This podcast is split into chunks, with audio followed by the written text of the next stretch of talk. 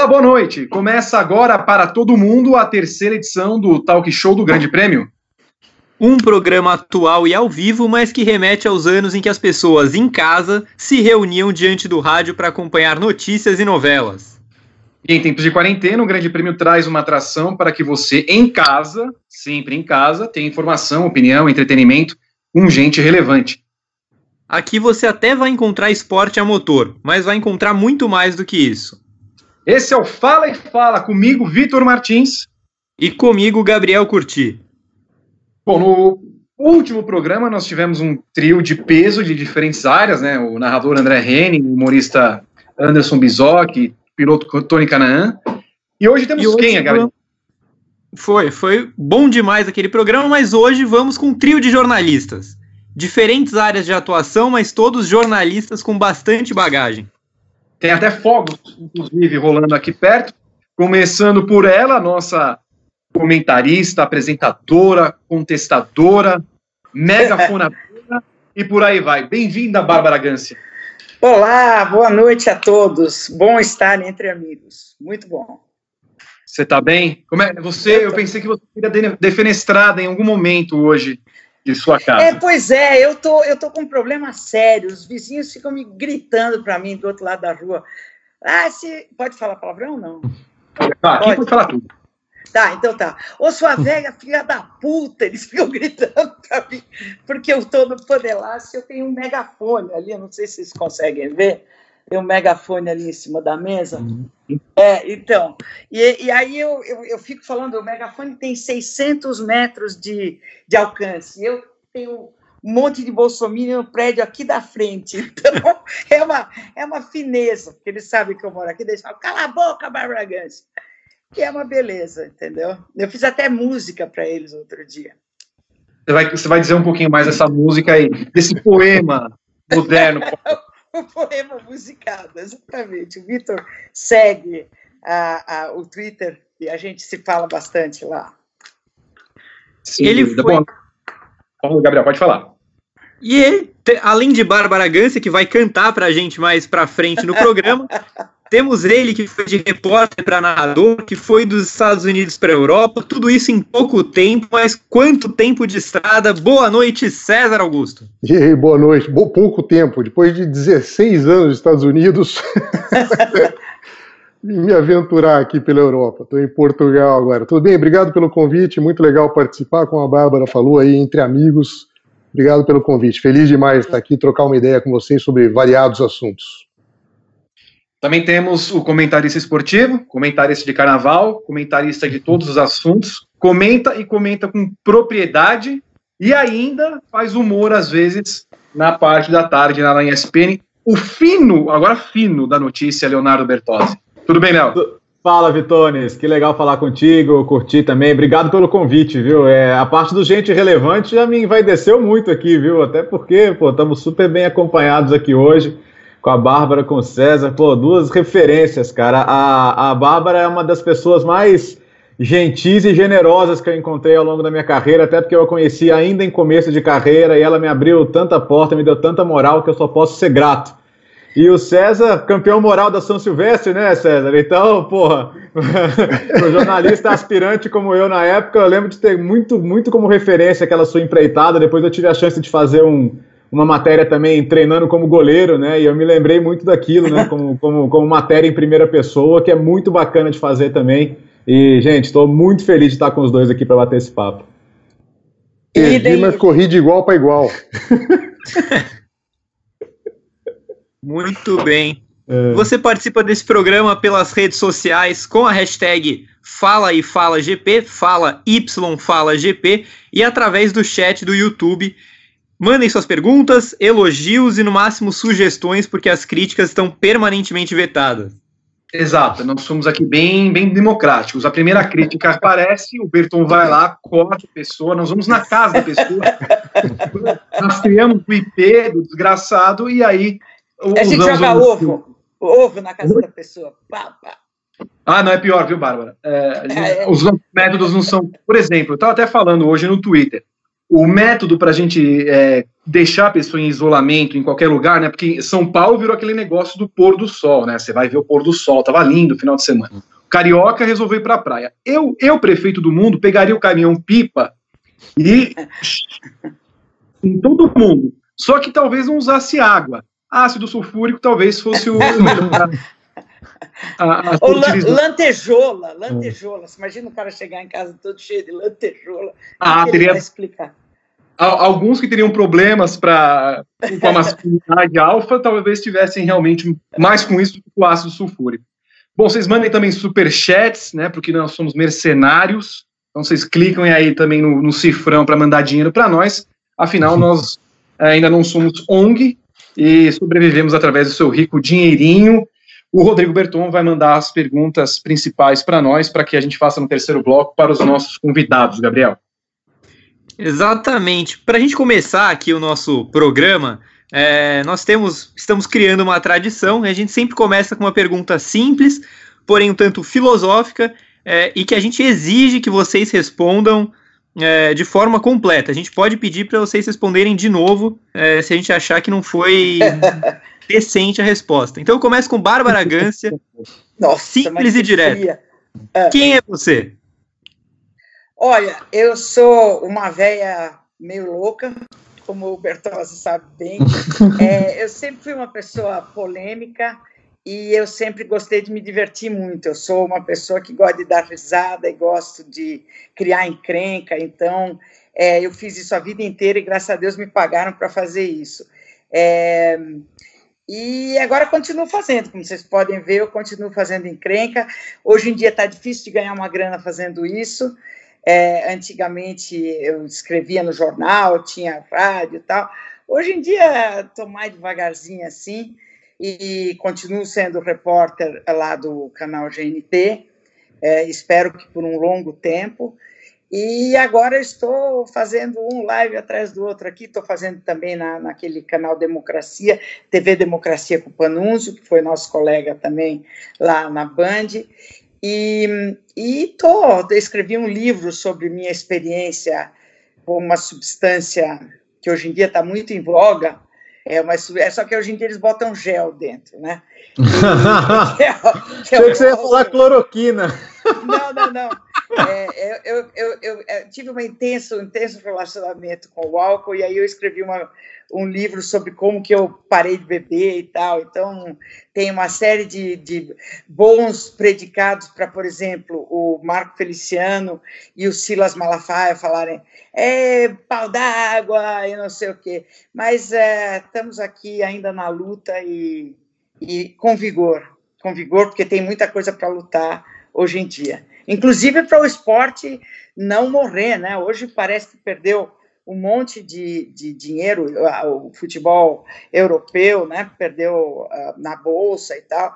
Corrida de automóvel está pela hora da morte, né? Você imagina o que, que é se alguém vai querer fazer um carro de Fórmula 1 nos tempos atuais, com pandemia seguida de pandemia, né? Eu quero ver como é que isso vai ficar, mas é, infelizmente eu acho que o automobilismo está ele está tendo que enfrentar cada dureza nesses últimos anos, cada dureza, começar pelos, pelos circuitos daquele filho da puta, daquele alemão, mas depois, né, aquele cara acabou com o automobilismo, mas depois toda essa exigência de marketing, de coisa, eu só espero que agora, daqui por, por diante, a gente não tenha, é, que a gente pare de ser tão consumista, tão artificial, tão é, a imagem, a imagem, a imagem. Eu estou adorando que ninguém está indo para lugar nenhum, o Instagram se ferrou, né? O Instagram só tem piadinha que a gente recebe no WhatsApp, né? Porque ninguém está ninguém tá viajando para Bali, né? Não é? Então, será que eu me apresentei? Eu falei quem eu era? Sou uma jornalista. é, eu eu tenho 62 anos, trabalhei 36 anos na Folha de São Paulo. É, é, que mais? Trabalhei no, no Band Esportes com Bertozzi, era o começo da carreira dele, eu fiquei muito entusiasmada com ele, porque estava na cara que ele ia ser um craque, e era um prazer é, ver esse cara começando e começando a, a florescer. E a gente teve sempre, em corrida de automóvel, eu sempre estou com o pessoal uh, do GP, tô sempre, a gente sempre se cruza, e eu é, por acaso me interessei por Fórmula 1, porque meu pai é, era corredor e, e era, também foi, foi presidente da CBA, que é a Confederação Brasileira de Automobilismo, então ele tinha toda uma... Aliás, ele não foi presidente porque ele virou político, ele foi presidente porque os pilotos pediram para ele. Só deixar isso claro, porque senão vão falar que é, né? Fala igual aquela gente de Brasília. Então é, é mais ou menos isso, gente. É, você que não sabia dessa informação, é por isso que o automobilismo brasileiro está assim. Culpa total de Piero Gância, pai de Banana. Mas você sabe que, você sabe, só falar um, um, uma parte. É, a gente sempre falava que os, uh, os pilotos uh, brasileiros, eles tinham ido para a Europa e o Jack Stewart falava que era água que a gente bebe, né? E a, a, dificuldade que eles tiveram, porque eles chegaram lá, eles não moravam lá, então eles tinham que dormir no trailer, tinham que dormir na, na oficina do cara. Eles acabaram ficando muito mais concentrados e muito mais vitoriosos por causa dessa, dessa fibra que eles adquiriram. Aí, quando meu pai era presidente da, da confederação, é, você, para tirar a, a licença internacional para poder correr, a licença da FIA, você tinha que fazer certos campeonatos. E aí, meu pai abriu a a Fórmula 3 para você fazer aqui no, na América do Sul. E aí começou a ter só piloto Mauricinho, que dormia em casa, que então isso, de fato, meu pai tem alguma culpa nisso, mas é, é foi com extrema boa intenção de fazer um campeonato aqui que fosse tão... Só que qualquer coisa que você faz uh, na CBA uh, não pode dar certo, porque os caras nem sabem o que é automobilismo, nunca viram. Uma pequena queda de sinal, né? O nosso, o nosso ah, o nosso mochilink não estava funcionando.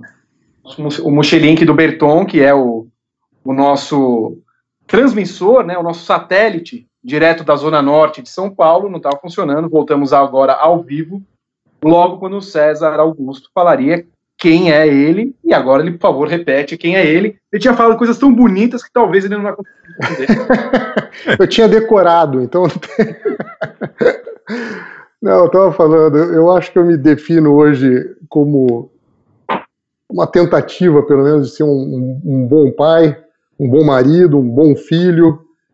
Isso aí são as prioridades aí da, da minha vida. Profissionalmente, eu acho que eu sou mais contador de história do que jornalista. E nessa época de redes sociais, eu também me tornei um palpiteiro profissional. Eu falo de todos os assuntos aí com uma propriedade inacreditável. pouquinho é isso. Muito bom. O Leonardo Bertozzi, quem é você? Ah, eu, eu, eu sou um cara de muita sorte, eu acho, bicho, porque eu, eu tenho a felicidade de, de viver do, do que eu sonhava fazer e, assim, eu, eu sonhava poder viver de futebol e viver de jornalismo, né, e, e para quem sonha isso sabe que não são duas coisas muito automáticas de se conseguir, não, então eu ter conseguido realizar isso, eu consegui hoje, primeiro, trabalhar na, na, na, emissora que eu admirava, com profissionais que eu admirava desde de adolescente, assim, para mim, uh, é difícil a ficha cair às vezes, né? Por mais que os anos passem e você tente normalizar algumas coisas, eu, eu sou muito grato. Eu acho que é uma coisa que você tem que ter na vida é gratidão. Por isso que eu falo sempre das pessoas que me ajudaram, por isso que eu falo da Bárbara. Ela me via quietinho no cantinho na redação ali, quando o Mauro Betti me levava lá no Band Esportes. E ela não tinha obrigação nenhuma comigo, evidentemente, mas me chamava para participar do programa dela, me dava uma moral do caramba lá, e aquilo me, me ajudou muito também, até depois da dar esse Obrigado. salto, poder estar na ESPN, onde eu estou desde 2009 e já consegui, puxa, cobrir uma Copa do Mundo aqui, que foi uma super experiência, poder viajar para a Europa, para a África, para cobrir competições. Então, assim, eu sei, eu sei que hoje o que eu realizo é o sonho de muita gente, da mesma maneira que eu olhava para onde as pessoas que estão comigo hoje estavam, tem gente que olha para mim e quer estar onde eu estou. Então, para mim é gratidão e é, é principalmente entender que, que eu estou num lugar onde muita gente gostaria de estar, então eu tenho que valorizar isso ao máximo todo dia, cara. Muito bem. Falar da primeira resposta dos três convidados dessa noite. Vou passar para as perguntas individuais, para que a gente também tenha. Bom, vocês devem ter, obviamente, notado que Bárbara Gância e César Augusto têm uma ligação muito próxima com o automobilismo. Né? A Bárbara, filha de Piero Gância, viveu a grande parte da vida mergulhada é, no mundo do automobilismo. O César, César, você foi repórter quanto tempo de Fórmula 1? cobrindo a temporada toda, eu fiz três anos, mas uh, sem cobrir a temporada toda, indo para alguns grandes prêmios, fiz um tempinho. Não, não sei exatamente quanto, não, mas um, um tempinho. Tá. E, e, o Léo, Léo nunca cobriu Fórmula 1. Eu, eu, eu, eu estagiei num site de Fórmula 1 lá em BH, em 2000. Chamava Auto Sport Magazine. Eu cheguei a ir na Indy em 2000, mas foi bem breve, assim, que depois eu recebi uma proposta para trabalhar com futebol no, no Fute Brasil e dali foi. Mas tive essa brevíssima experiência também, e além de ser apaixonado, evidentemente, né, de acompanhar desde criança até hoje e, e gostar muito do esporte. Indy 2000, você falou? Alex Taliani. Ah, que maravilha, que homem. é. Alex Taliani, gostava de Alex Taliani porque ele fazia pole em Indianápolis, coitado. Era, era cara, sabemos bem, era eu, era eu, era ele e Tarzan Bell. Exato. Eu bem, maravilha, sempre bateu na volta 158. É batata. O... Eles agora foram reencarnados por J.R. Hildebrand e Sage Caron, né? Levam o espírito Sim. deles. E, e, foi, e, foi a primeira, e foi a primeira vez que, me, que, o, que ter estudado italiano me valeu para o jornalismo. Eu consegui fazer três perguntinhas pro Max Papi saindo do box ali. Então, eu, bom, para quem me conhece sabe que eu sou apaixonado por futebol italiano, cultura italiana, e foi a primeira vez que isso me serviu como jornalista. Então, eu lembro disso também. Ele é boa gente, né? Muito, muito. Pô. Bárbara Ganso, o que, que você lembra daquela época? É, você tem saudade do automobilismo? eu e a Bárbara nos encontramos várias vezes em Interlagos aqui para a cobertura do GP do Brasil, ela como Sim. repórter da Rádio Bandeirantes. Em, em, bons tempos que a gente ia em, em, em, galera, assim, eram uns 10 da rádio. Pessoal aqui no Grande Prêmio também era uns 8, 9, ficava aquele paddock cheio. Ultimamente, Bárbara, o pessoal chega aqui, né? Não tem mais decisão em Interlagos, né? O Hamilton ganha é. sempre. Então fica aquele, aquela coisa muito como é que eram os anos que você ia no autódromo e esses anos mais recentes de automobilismo?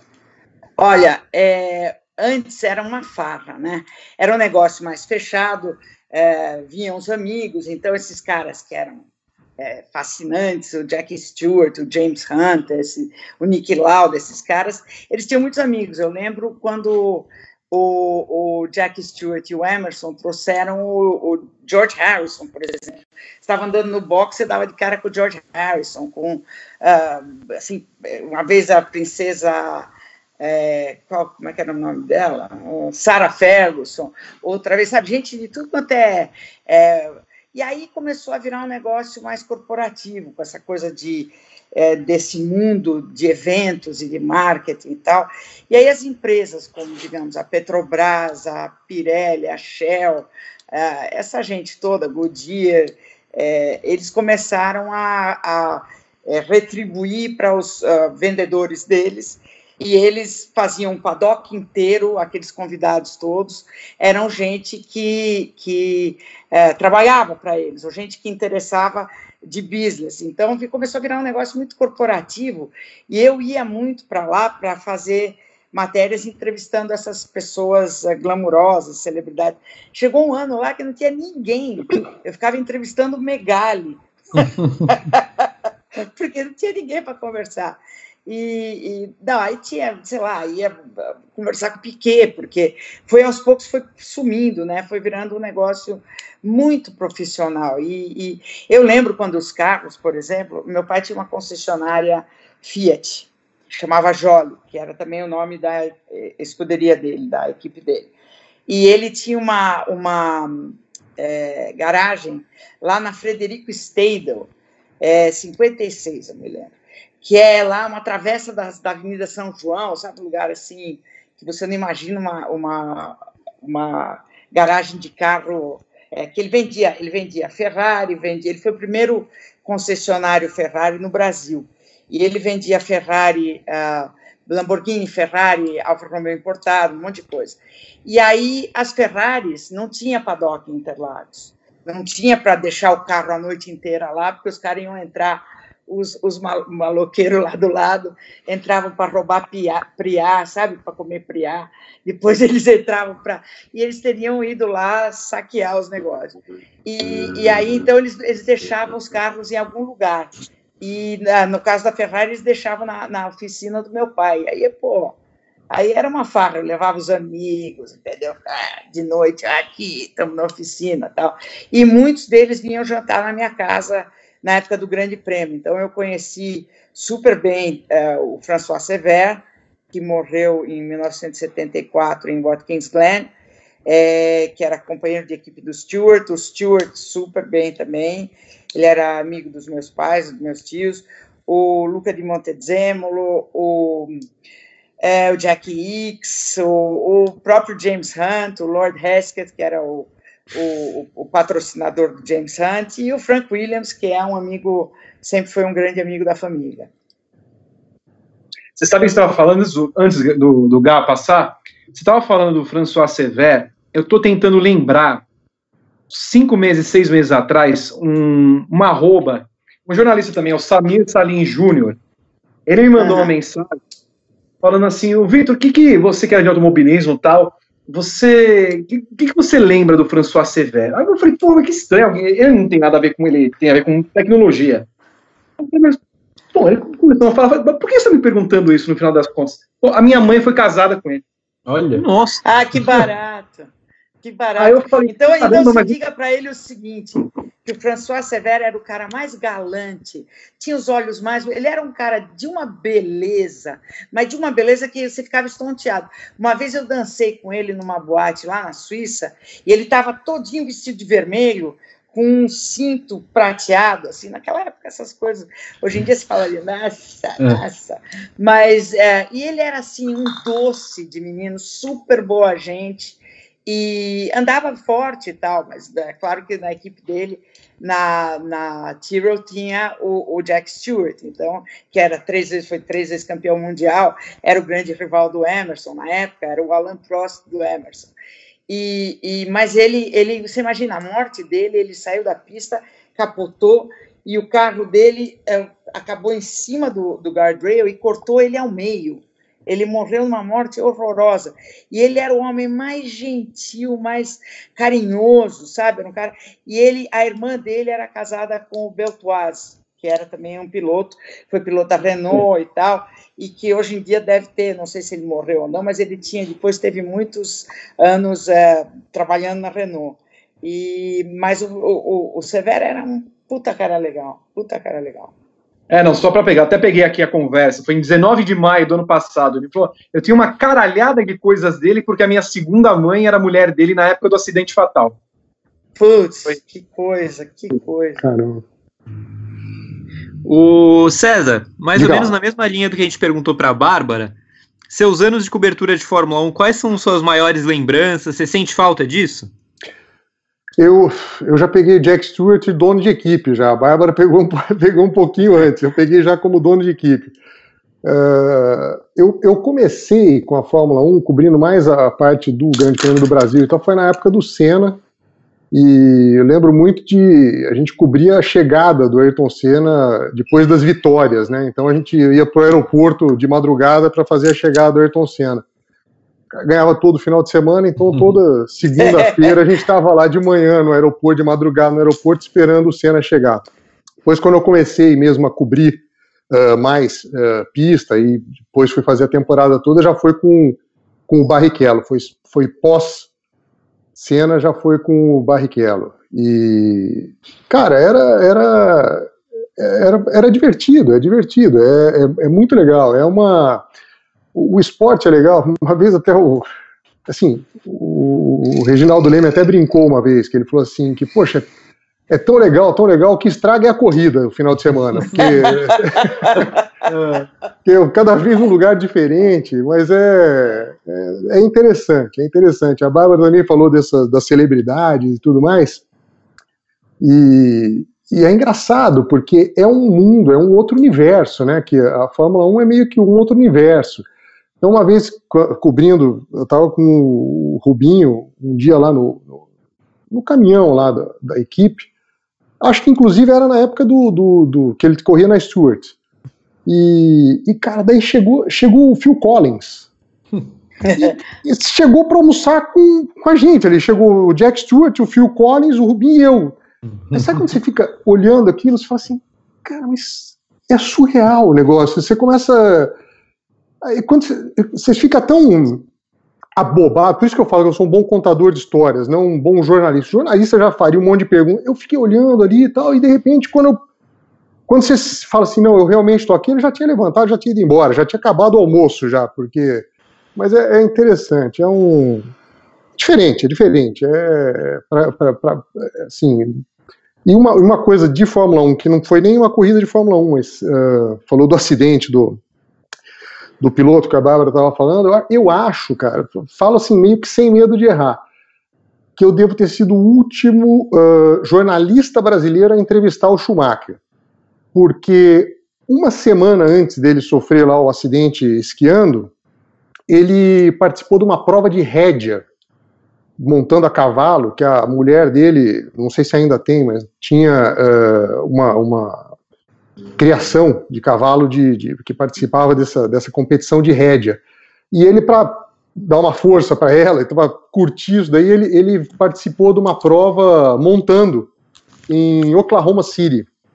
E Nossa. eu fui fazer essa, é, eu fui fazer essa prova lá e pô, foi, foi uma matéria para o esporte espetacular. Foi, acho que uma semana, dez dias antes do acidente dele com, com o esqui. Não tinha nada a ver com a Fórmula 1, mas foi com o Schumacher. Mas é um mundo, eu diria que é um, é um outro universo, é um, é um. é diferente, é diferente. Mas isso, isso, que, isso que você falou, César, do que o Regite falou, né, de, de do, do, que atrapalha o evento, claro que não é exatamente isso, mas é verdade, as grandes coberturas acabam dando tantas histórias, né, cara? A gente, a gente se aproxima dos nossos colegas, da, da, do nosso veículo, de outros veículos, das pessoas que fazem parte do esporte, mas estão ali em outra condição, não dentro do esporte em si.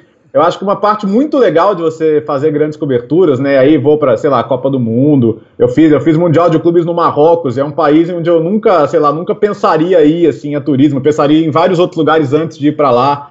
Mas você conhece o lugar, conhece a cultura, então é, é. a frase do Regi é boa, às vezes o que atrapalha é, é o evento mesmo. e um pouquinho, eu fiz um pouquinho de Indy também, cara, mas não daí não pista. Eu, fiz, eu narrei algumas corridas da Indy para o Dazone, e fiz umas provas também com, quer dizer, fiz, cobri assim de outros assuntos e tal, na época do Mário Haberfeld, que hoje está envolvido aí com preservação de, de onças, né, no Pantanal. É Sim. mesmo? É, tá, tá com, com ele está com chama um safari. É um, ele, é, ele é irmão do Roberto Haberfeld ou, ou filho? Putz, Quantos anos tem o Roberto Haberfeld? Eu não deve sei. ter. Nasceu em 1950, por aí. Então deve ser filho. O Mário deve ser então filho. É filho. Mário, é, o é. Mário é filho do Roberto. É. Ah, tá. tá. Eu só estou falando nisso em pai e filho. Eu ainda espero, depois de muitos anos, a aparição de, do pai de Marco Greco. Em algum momento. Porque o, o pai de Marco Greco fez ameaças para Flávio Gomes uma vez. Eita. E eu não, eu não lembro o que, que foi eu segui todo o programa que a gente fazia, que o Flávio participava, a gente sempre falava assim, olha, um beijo para Marco Greco e para o pai dele, que ainda esperamos um dia acabar com o de Flávio Gomes. Nunca apareceu. Não, se, se estiver entre nós, por favor, apareça. A gente precisa que, que acabe com a raça dele. Quer, quer, dizer que tem pai de piloto que é igual a mãe de Misa? Oh! Ou, oh, mas você não tem ideia. Pô, mas peraí, mas bater no Flávio Gomes também não é tão difícil assim, vamos, vamos combinar, ué. Não, depois não é que ele não provoca muita gente, né? Ele provoca algumas pessoas. Por que será que ele não gostava do Flavinho? Mas você sabe o Gabi, que o. Tinha uma dúvida. Ele escreveu um texto o, falando, né? O, o Paul Newman, por exemplo, hum. é, proibiu o Wilson Fittipaldi de ir para a pista porque o Wilson enlouquecia com o Christian. Ele enlouquecia. E o, o, o Paul Newman tinha uma equipe de, de, de, de Indy, né? E o, e o Christian corria para ele, daí o Christian chegava no box, o Wilson começava a gritar, queria dar porrada nele, não sei o quê. É, é mãe de Miss para cima, entendeu? Nossa, o, é, o Newman. É, isso é. O Newman tem uma história interessante que ele fala da mudança de geração, né? Que ele fala que ele percebeu que a geração tinha mudado quando ele estava uma vez num lugar que o cara olhou para ele e falou assim: você não é aquele cara do suco, da embalagem do suco? Ele falou que ali naquele momento ele falou, opa, passou, passou meu tempo. É o cara da, da embalagem do suco. Né? É do tipo a Renata Sorrá. É. A Renata Sorrá que fez a Nazaré, ela virou um meme, né? Isso não é aquela tia do meme? É do meme. É. Ô, Léo, do Oi. pouco que você viu de automobilismo é realmente muito diferente do, da ainda que fosse uma outra época, os anos 2000 para cá, mudou muita coisa, obviamente. Embora a Indy seja. A gente sempre fala que a Indy é, um, é, um, é uma várzea do bem. Né? Uhum. a Índia é aquela coisa que você vai entrando, você fica tranquilo e tudo mais tal. O futebol está muito diferente disso. Em que, em que condição está o futebol em relação ao automobilismo? Ah, eu acho que tá, tá. É claro que assim, eu não, não convivo dentro do automobilismo hoje, mas naquela época tinha uma coisa muito legal, né? Que a, que a Fórmula 3 né, corria junto, né? Era, era preliminar, então era, era, era, um, era muito garajão mesmo, né? Então você ia lá, podia entrar, conversar com o mecânico, até com os pilotos mesmo. Tinha, era tudo brasileiro tinha uns dois, três argentinos já nessa época, né? Mas era, era mais ou menos por aí. Mas era muito legal viver isso aí. Mas é isso que você falou, os, os próprios caras da Indy sempre, sempre tiveram uma coisa muito mais acessível, né? É, é, que eu te falei, você pega, o cara saindo, você pega o cara saindo do box, você consegue fazer duas, três perguntas para ele. É, se você tentar fazer isso na Fórmula 1, o assessor já vai te cercar, já vai te dar uma bronca, já vai te encher o saco. E acho que o futebol caminhou muito para isso, né? É, pelo menos o pessoal mais antigo conta que, pô, é, o pessoal saia, ficava no vestiário, acabava o jogo, ah, vai abrir o vestiário. Abrir o vestiário, você falava com quem quisesse, a hora que quisesse. Os caras de rádio mesmo, como não tinha imagem, botava os caras pelados no chuveiro para falar e tal. Então, eu acho que isso mudou muito, né? Hoje, hoje o futebol tá muito blindado, né? Ninguém, você não fala com ninguém sem passar por dois, três antes, ainda mais jogador importante, né? Futebol, futebol era a Fórmula Indy, hoje é a Fórmula 1. É isso. É, e, eu, e na minha época, era a Fórmula 2 antes da corrida e uhum. corria no sábado. Corria no sábado e os caras no domingo. E eu via, tipo, na Fórmula 2, gente e, incrível, que depois foi para a Fórmula 1, gente ferradíssima. Que, por exemplo, as pessoas geralmente, o Williams, por exemplo, ele tinha uma equipe de Fórmula 2, aí ele fez uma equipe de Fórmula 1. E todo mundo que passava pela Fórmula 2 ia depois. Era kart, Fórmula 2 e Fórmula 1. Né? E, e, daí passou a ser essa coisa que o Bertolli está falando da Fórmula 3, né? E mesmo na Europa passou a ser a Fórmula 3, né? Verdade. E o Bárbara, aproveitando você aqui para nossa segunda rodada de perguntas, você mesma se definiu no começo do programa é, como uma figura polêmica. É, e, a gente, e a gente vê nas redes sociais é, que você enfrenta muitos haters também. E você disse até na sua casa mesmo, aí no prédio da frente. Nessa relação aí com, com os haters, quanto de machismo você acha que tem no tom das respostas que você recebe de quem discorda de você? Ah, é, totalmente, mas é aquela coisa. Eu lembro quando eu comecei a trabalhar na Folha, em 1984, o meu patrão, Otávio Frias, é, uma vez começou, sei lá, a gente. Na Folha era normal naquela época, chegava um, é, por exemplo, chegava o cara do IRA e ia dar uma porrada no jornalista que tinha escrito mal, falado mal do, do disco dele, porque tinha disco naquela época, um negócio que você comprava e punha para ouvir. É, e, e, e, sabe, tinha assim um monte de. Aí eu lembro que uma vez eu falei alguma coisa, teve, tinha uma, uma ministra chamada Doroteia Werneck, ministra do Sarney. E ela, o filho dela entrou em primeiro na Unicamp, na USP, sei lá eu, e fizeram uma entrevista com ele para as páginas amarelas da Veja, e ele era um puta bitolado. Ele respondeu, sabe, ah, Picasso, é, qualquer criança pinta, sabe? Esse Ei. tipo de coisa. Uhum. É. Aí eu cheguei e pus na minha coluna, escrevi: se esse cara entrou em primeiro na Unicamp, imagina a mulher que entrou em quinquagésima na FMU. Aí no dia seguinte a editora me liga e fala: não vem para o jornal, não vem, porque tem uma passeata da FMU aqui, e eles trouxeram a quinquagésima cena que você chegou para mostrar para você. É. Então, quer dizer, isso aí está na minha, tá no meu DNA.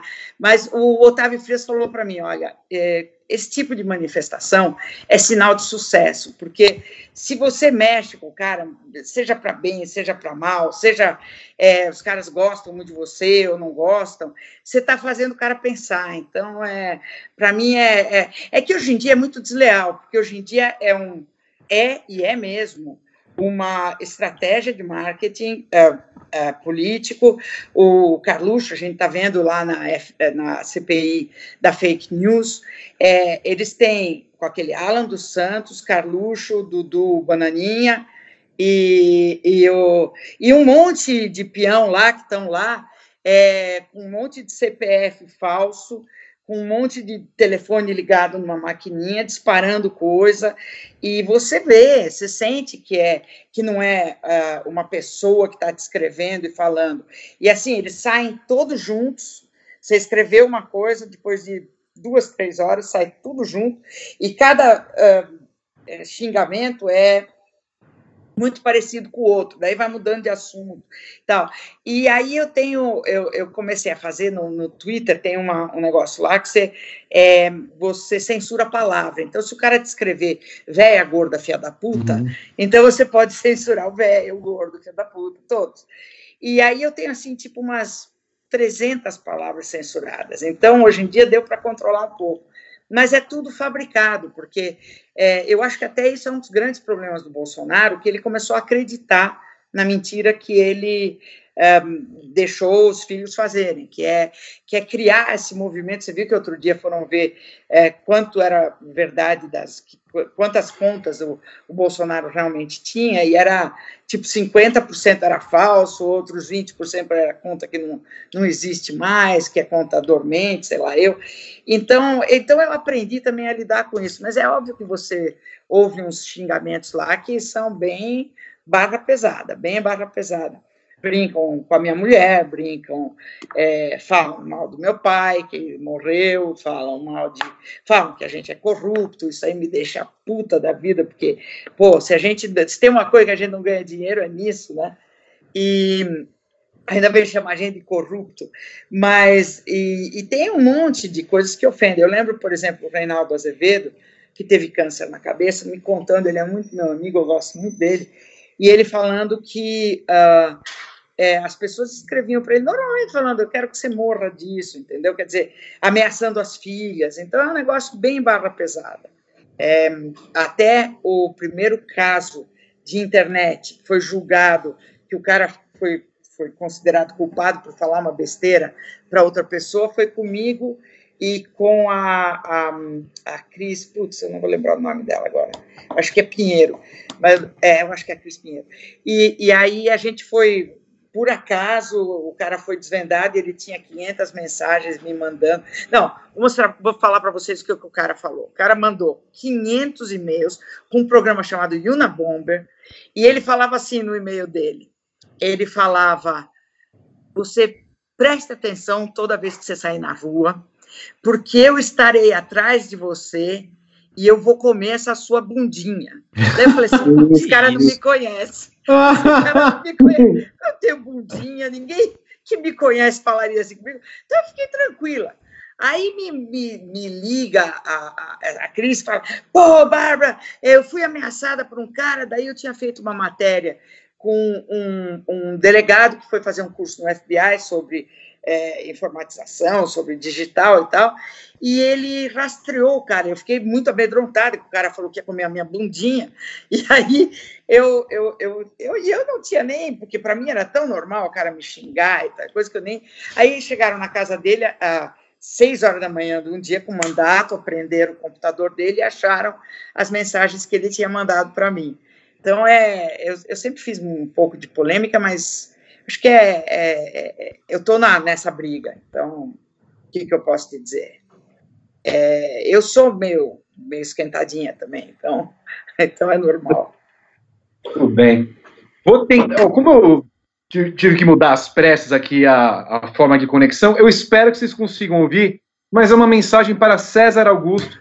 Eu tenho a impressão que não há o nome da pessoa nesse primeiro momento, mas vamos ver se ele reconhece a voz. Nossa história de a gente ter o off, né, gravação do texto, a matéria de TV é, parecido. É, uma vez aconteceu que eu estava na redação lá no Jardim Botânico, texto, e eu estava editando uma matéria, e eu, assim, né, meu texto, mas a, a estava aberta, estava dando para ouvir a matéria. E a, era, era, era a minha voz que estava saindo naquela reportagem. Mas eu pensei assim, cara, não é possível, eu não lembro ter gravado esse texto. E o editor ia lá para frente, para trás, para frente, para trás. E eu ouvindo, e falava, ah, cara, quando foi que eu gravei esse texto? Eu não lembro de ter escrito isso daqui, não lembro de ter alguém me pedido para gravar esse texto. Aí levantei, Entrei na ilha de edição, falei, cara, que matéria é essa? Aí o Bigu começou aqui e falou, não, cara, é o VT do César Augusto que ele mandou aí pra nós. e eu achei que, que o VT era meu. E o mais bizarro é que minha mãe já se confundiu também. Minha mãe, vendo matéria lá em Curitiba, já me mandou mensagem. Caraca, entrou, mensagem, entrou reportagem lá do César dos Estados Unidos e eu imaginei e achei que era tua.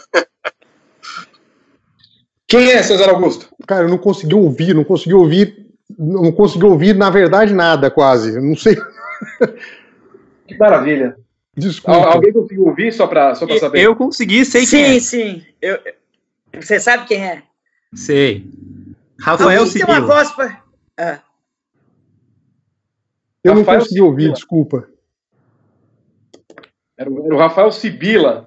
Pô, a voz mais bonita da TV. E, inclusive, Sibila tem a quando, voz mais bonita da televisão, rapaz.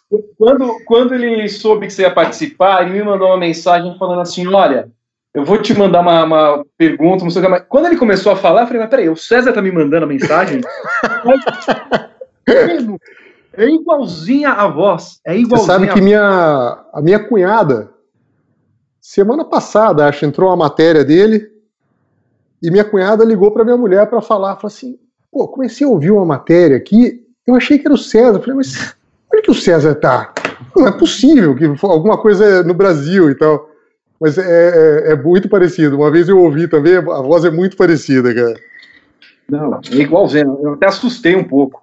Ele depois, também, depois eu vou te encaminhar a mensagem que ele mandou. Legal, legal. Ele pegou um VT seu e falou em cima. É. Eu falei, cara, mas é incrível, é, é impressionante. E, e- e emprestar essa voz que era de repórter para ser narrador, César, como é que foi essa mudança? Foi natural a mudança? Foi algo que você procurou? Ou, pô, caiu ali no seu colo? O André Henning, disse no programa passado que ele estava lá zanzando na Rádio Transamérica, e aí o Éder Luiz não queria narrar a corrida de Fórmula 1, falou, ah, você, você, você, amanhã você vai narrar uma corrida. E ele não sabia nada de Fórmula 1, É. teve que procurar às pressas. Como é que foi essa mudança para você? Cara, eu, eu, eu tava morando nos Estados Unidos e, e meu, meu ex-chefe, que também fez Fórmula 1, o João Pedro Paes Leme, uhum. o filho do João Pedro estava jogando tênis, estava treinando tênis na- com o Jaime Sims. E o Jaime Sims tinha sido convidado para ser comentarista do canal Sony, para comentar os torneios da WTA. E daí o, o- o Vincent, que era o americano que estava formando a equipe, perguntou para o Jaime se ele conhecia al- algum narrador e tal, que o estúdio era, era nos Estados Unidos e precisava de um narrador em português. E daí ele perguntou para o João Pedro. O João Pedro falou assim: ó, tem o César aí, é repórter e tal, mas sei lá, vê com ele lá. Aí o Jaime me ligou, me colocou em contato com esse, com o Vincent, e daí o Vincent até foi interessante, porque quando ele me ligou, perguntou e tal, se eu narrava, narro. Não tem, assim, eu conheço tênis e tal, dá, dá para narrar, assim, não tem problema. Aí ele falou assim, cara, mas tem. O problema é que é o seguinte: é o nosso estúdio fica nos Estados Unidos. Não, também estou nos Estados Unidos. Falei assim, ó, mas não tem. é, não dá passagem, não dá. O canal não paga nada, você tem que chegar lá no estúdio para narrar. Falei, ah, cara, dependendo de onde for e tal, falei, não, fica em Fort Lauderdale. Eu morava 15 minutos no estúdio, Olha. coisa assim, daquele que cai no colo demais, assim. E daí narrei dois anos na WTA, narrei dois anos de tênis. Aí o da Zone começou, eu tinha saído, eles, a Sony parou de passar o tênis. Aí um ano, quase um ano depois, o da Zone começou com um estúdio também lá em Miami. Daí ele ia fazer alguns jogos da WTA. Aí me ligou, ah, dá para você vir e tal. Eu falei, oh, pô, sem dúvida, vamos lá. Aí falou, olha, você conhece, quando eu tava já, fui narrar o tênis, aí, pô, você conhece alguém que narra futebol? E, cara, pensei, eu narro tênis? Ah, futebol também, ué, então vamos, eu, eu narro futebol. Aí, na, puta, a primeira partida que eu narrei foi do campeonato japonês. E, e foi muito divertido, cara, porque até a minha mulher, ela, ela vira e mexe, ela fala, pô, conta aquela história que foi, eu fui narrar, e eu tinha visto uma entrevista do, do Silvio Luiz, e o Silvio Luiz falou que ele criou aquele negócio do Foi, foi, foi, foi, foi dele, o craque da camisa número 9. Porque ele falou assim: que esse foi, foi, foi, foi. Ele esperava, porque às vezes não vê quem fez o gol. Ele uhum. esperava porque cortava. a câmera cortava pro cara, você tinha o tempo de ver quem tinha feito o gol. Falei, cara, que sacada, vou, vou pegar essa, essa dica aí do Silvio Luiz e vou, vou nessa. Daí criei lá um grito de gol, e daí o grito de gol é, é do erga as mãos para o céu e agradeça, o seu time tem, o seu time tem. Uhum. Falei, pô, já apareceu o cara ali, eu já vou. Pô, campeonato japonês, amigo. Eu primeiro lá, o seu time tem. O seu time tem, que a câmera cortou na cara do japonês, lá não mostrava o número, era só no rostinho dele, assim. E para saber quem que o time tinha, meu amigo, foi difícil. Mas daí então, daí comecei, daí foi futebol, daí fui, aí narrei uh, é, Muay Thai, uh, narrei boxe e Indy. Aí acabei indo, caiu meio que no colo, assim, não foi uma coisa que eu procurava, não, mas acabei curtindo fazer. O que, que é mais fácil de narrar? Ó, olha, é engraçado. A narração, a gente assiste a narração, o Bertozzi pode até eh, vive esse, esse mundo aí, mas eh, a narração ela tem um ritmo diferente. Para quem assiste é um ritmo, para quem narra é outro. É. O primeiro ah, jogo que eu fui fazer de futebol, quando começou o jogo, pô, tava organizadinho, assim, sabe? Levei um monte de anotação e tal. Começou o jogo, sabe quando você abaixa a cabeça, assim, para ver o número do jogador, assim? Você levanta, já tá uma, é outro cenário na televisão. Você fala, caraca, é muito rápido. E na, na Índia a mesma coisa. É uma coisa que você. Pô, ainda bem que tava sempre um, algum convidado legal e tal, e quem acabou ficando lá narrando estava indo como comentarista, que é o André Dueck, que acompanha e tal, que entende uhum. do, do assunto. Ah, adoro ele. É, ele é, ele é muito bom.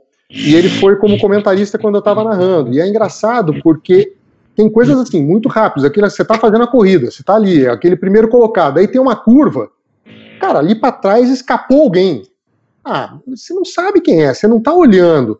E quem, quem assiste, eu acho que sempre tem a impressão que você está ali, né, na beirada da pista. Na verdade, você está é. assistindo que nem ele, você está vendo numa televisãozinha pequenininha ali. Então, é, é, é para mim era mais fácil narrar esporte de combate, assim, o Muay Thai foi mais fácil, o boxe foi mais fácil, uh, é, mais complexo, eu acho, não mais complexo, é que eu, eu acompanho os esportes, mas assim, é mais os detalhes na imagem são, são maiores, eu acho que em esportes como, por exemplo, o automobilismo. Acho que é muito mais. E não sou só eu, não. Teve uma corrida que o Pedro Paulo, Diniz, estava uh, comentando na Globo uma vez, e estava o, o Galvão, o Regi e o Pedro Paulo. E daí aconteceu alguma coisa num carro lá, que eu, eu não vou lembrar de quem era, mas uh, que o Aí o Galvão, pô, aconteceu alguma coisa. Não, deve ter sido tal coisa, não sei o quê. Daí o, o Pedro Paulo, assim, na hora. Ah, foi tal coisa. Aí sabe, fica aquele silêncio, assim, tipo, como é que você sabe? Ele falou assim, não, uhum. na hora que perdeu o rendimento, abriu a tampinha do combustível, é, e quando acontece é. isso, é tal problema. E tinha sido. Aí você fala, caraca, assim, precisa ser muito, viver muito aquilo, saber muito daquilo para ter esse grau de detalhe. O é narrador, é isso, claro, o narrador precisa ter o conhecimento, mas não precisa ser tão técnico assim, né? O Galvão fala, vem de emoção, né? Então acho que é mais, é. é mais isso, é, ah, é a diferença. É legal esse ponto, né, que você colocou, né, César? Porque muita gente tenta criar uma rivalidade que acho que nem existe do ex-atleta com o jornalista, né? Como se um tirasse o lugar é. do outro. Como na verdade, assim, ele, o ex-atleta, a não sei que ele tenha uma formação e tal, ele nunca vai ter a, sua capacidade de hierarquizar a informação, de passar uma informação às claro. vezes. Mas tem, mas tem coisas que ele vai te dar que você precisa claro. absorver dele também, né? Então acho que às vezes o meio tenta criar uma rivalidade, como se tivesse um tentando tirar o espaço do outro. Quando na verdade, pô, é, essas questões técnicas a gente, a gente aprende muito o tempo inteiro. É. Então, os ex-jogadores com, com os quais eu convivo, já me, já me ajudaram a perceber coisas, às vezes até no, no, no movimento de corpo, no direcionamento. O jogador tá com, tá com, a, tá com o corpo girado para o lado antes de fazer um movimento. Pô, isso são coisas que realmente quem não jogou não vai saber, mas a gente não. tenta aprender o tempo todo, né? Não, eu até os jornalistas vão ficar bravos comigo, mas eu não tenho nada contra. Eu acho que tem que participar, acho que tem, tem espaço para ex-atleta, eu acho que tem, tem isso. Os caras sabem, os caras sabem do que estão falando, os caras conhecem Os caras conhecem bastidores, os caras conhecem uh, o, o vestiário ali. Eu acho que a gente, uh, quando eu falo do, eu brinquei lá no começo de ser o palpiteiro profissional, tem muita coisa que a gente acha. Os caras viveram isso, então é, é diferente. O César, só antes do, da pergunta do Gabriel e depois para o Léo, eu vou agora acho que você vai conseguir ouvir que eu consegui trocar um negócio aqui. Ah, vamos lá. Vamos lá. Duas brasileiras que moram na Flórida, nos Estados Unidos. Em 2001, elas tiveram uma ideia. Duas brasileiras que moram na Flórida, nos Estados Unidos. agora deu E aí, César, tudo bem? Não sei se o off ainda segue igual. Espero que a gente possa ainda ser dublê de voz um do outro. Eu lembro de uma vez uma matéria tua que era contava uma história de alguma Olimpíada, agora não vou lembrar certinho de qual Olimpíada que era, mas que não estavam conseguindo falar com você e mandaram para a cabine de off e falaram assim: grava aí, porque se a gente não conseguir regravar com off até o esporte espetacular, entra essa frase com você dublando ele. Bom, espero que você esteja bem aí. Obrigado por todos os conselhos que você me deu quando me mudei para os Estados Unidos. Serei sempre muito grato. E foi. É, legal, legal. Sibila, gente boa, gente boa. Conversamos bastante nessa época dele, da mudança. É, gente boa. Mas parecia muito mesmo, a voz era igualzinha. Mas só, completando, só, assim, em vez de. Só, minha, minha mulher apareceu aqui, lembrou de uma outra história. Você falou um negócio da Fórmula 1, lembrou de uma história interessante da Fórmula 1. Vou tentar contar rapidinho. Imagina. Como é que é o negócio do, do, jornalismo e tal. E o Flavinho, a gente falou dele, o Flavinho viveu esse, esse momento que foi eh, glorioso, eu diria, para o jornalismo da, do, do, que cobre o automobilismo. Acho que era na época do Flavinho, do Fábio Seixas. Falou que um dia eles estavam numa, num, num grande prêmio. Depois ele, ele me corrige aí se eu, se eu tiver enganado, mas uh, parece que eles estavam jantando numa mesa ali dos brasileiros, não estava acontecendo nada, nada, nada no Grande Prêmio. Aí falou que eles começaram a conversar, falou, pô, não tá acontecendo nada, pô, e aí e tal, pô, podia acontecer alguma coisa, a gente podia inventar aí uma história e tal, brincando, total brincando. Assim, pô, que história? Ah, Schumacher comprar uma equipe de Fórmula 1. ah, pô, teve a história, você sabe a história ou não, Vitor? Sei, é, é. não lembro que ano que foi. É, aí falou, o Schumacher comprou uma, uma, equipe, mas como assim comprar uma equipe? Ah, pô, comprou uma equipe, mas que equipe? A Sauber. Por que a Sauber? Não, pô, ele mora na Suíça, a Sauber é lá da Suíça, Sauber tem motor Ferrari e tal. E nisso tinha um jornalista italiano, que era amigo deles, jantando com os italianos no, no, na mesa do lado. E o cara falava um pouco de português. o que, que vocês estão falando? Eu falei, não, o negócio da compra da, da Sauber, Schumacher. Pô, Schumacher, Schumacher comprar Sauber? É, não, porque motor Ferrari, Suíça e tal. Falou que no dia seguinte, chega lá na, na coletiva do Schumacher, o italiano pergunta pro Schumacher. Falou, ó, tá rolando um papo que você tá comprando a Sauber é verdade? Uhum. Aí falou que, cara, mas totalmente sem nexo. O Schumacher só falou que olhou assim e falou assim. Ele não respondeu. era tão absurdo que ele não respondeu. Aí, pô, jornal, Gazeta dello Sport é. lá e tal, não negou a informação e tal, não sei o Cara, é. a redação em São Paulo ligou pro Flavinho, pro Fábio, então falou assim: ó, saiu no jornal italiano o Schumacher está comprando a Sauber. Vamos repercutir isso. E eles foram repercutir a matéria que eles tinham inventado. E foi o grande assunto do final de é. semana, cara. Não, foi isso mesmo. Tem, tem, aliás, tem várias histórias. Né? Eu não sei se o Flávio puder. Aí, obviamente, ele já contou essa, mas ele tinha se reunir com o Fábio Seixas para contar a história de Pisônia na Toyota. Isso. Vocês não sabem dessa história, né? Não. não. não acho que é ele que vai ter que contar, porque envolve um terceiro jornalista. E aí não, eu não vou contar. Mas assim. É melhor ele comprar essa encrenca. Qual foi a história? Fala, manda aí, Gabriel. É, mas essa história da, do Pisoni na Toyota também é famosa como essa do Schumacher comprando a Sauber. O Flávio sempre conta essas histórias nas reuniões do Grande Prêmio.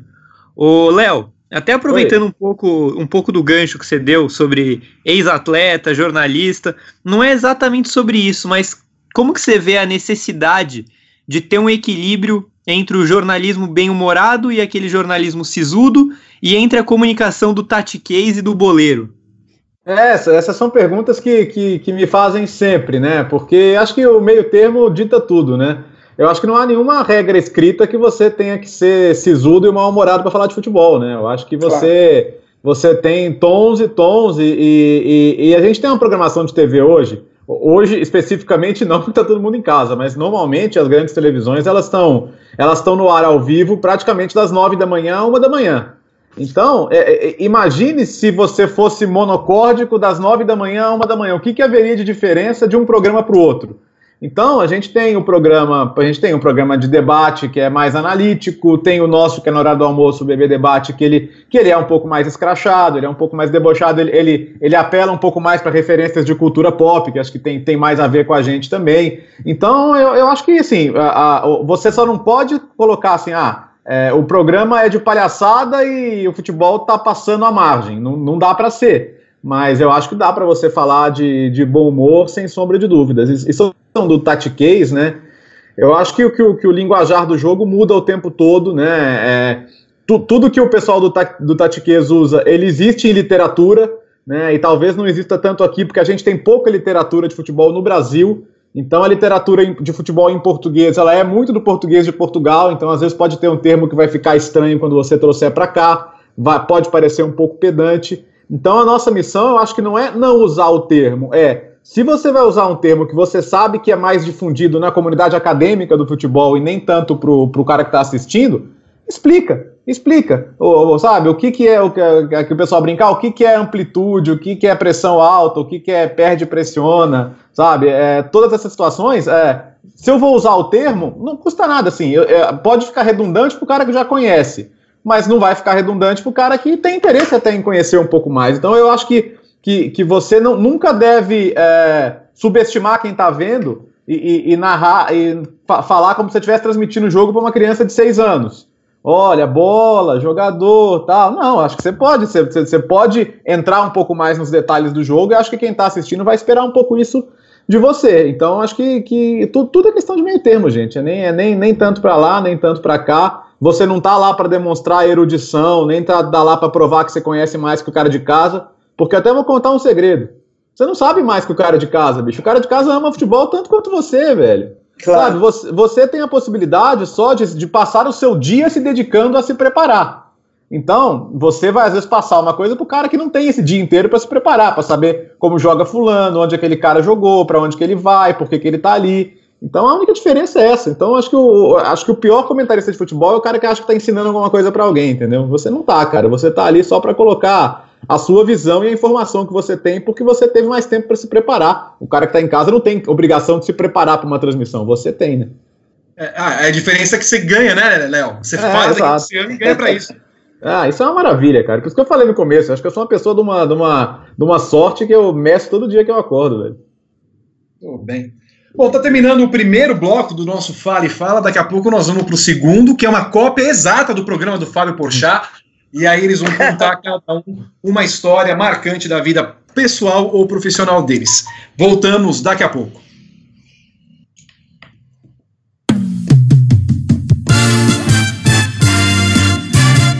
Ah, tem que pegar uma aguinha, dá, né? Dá.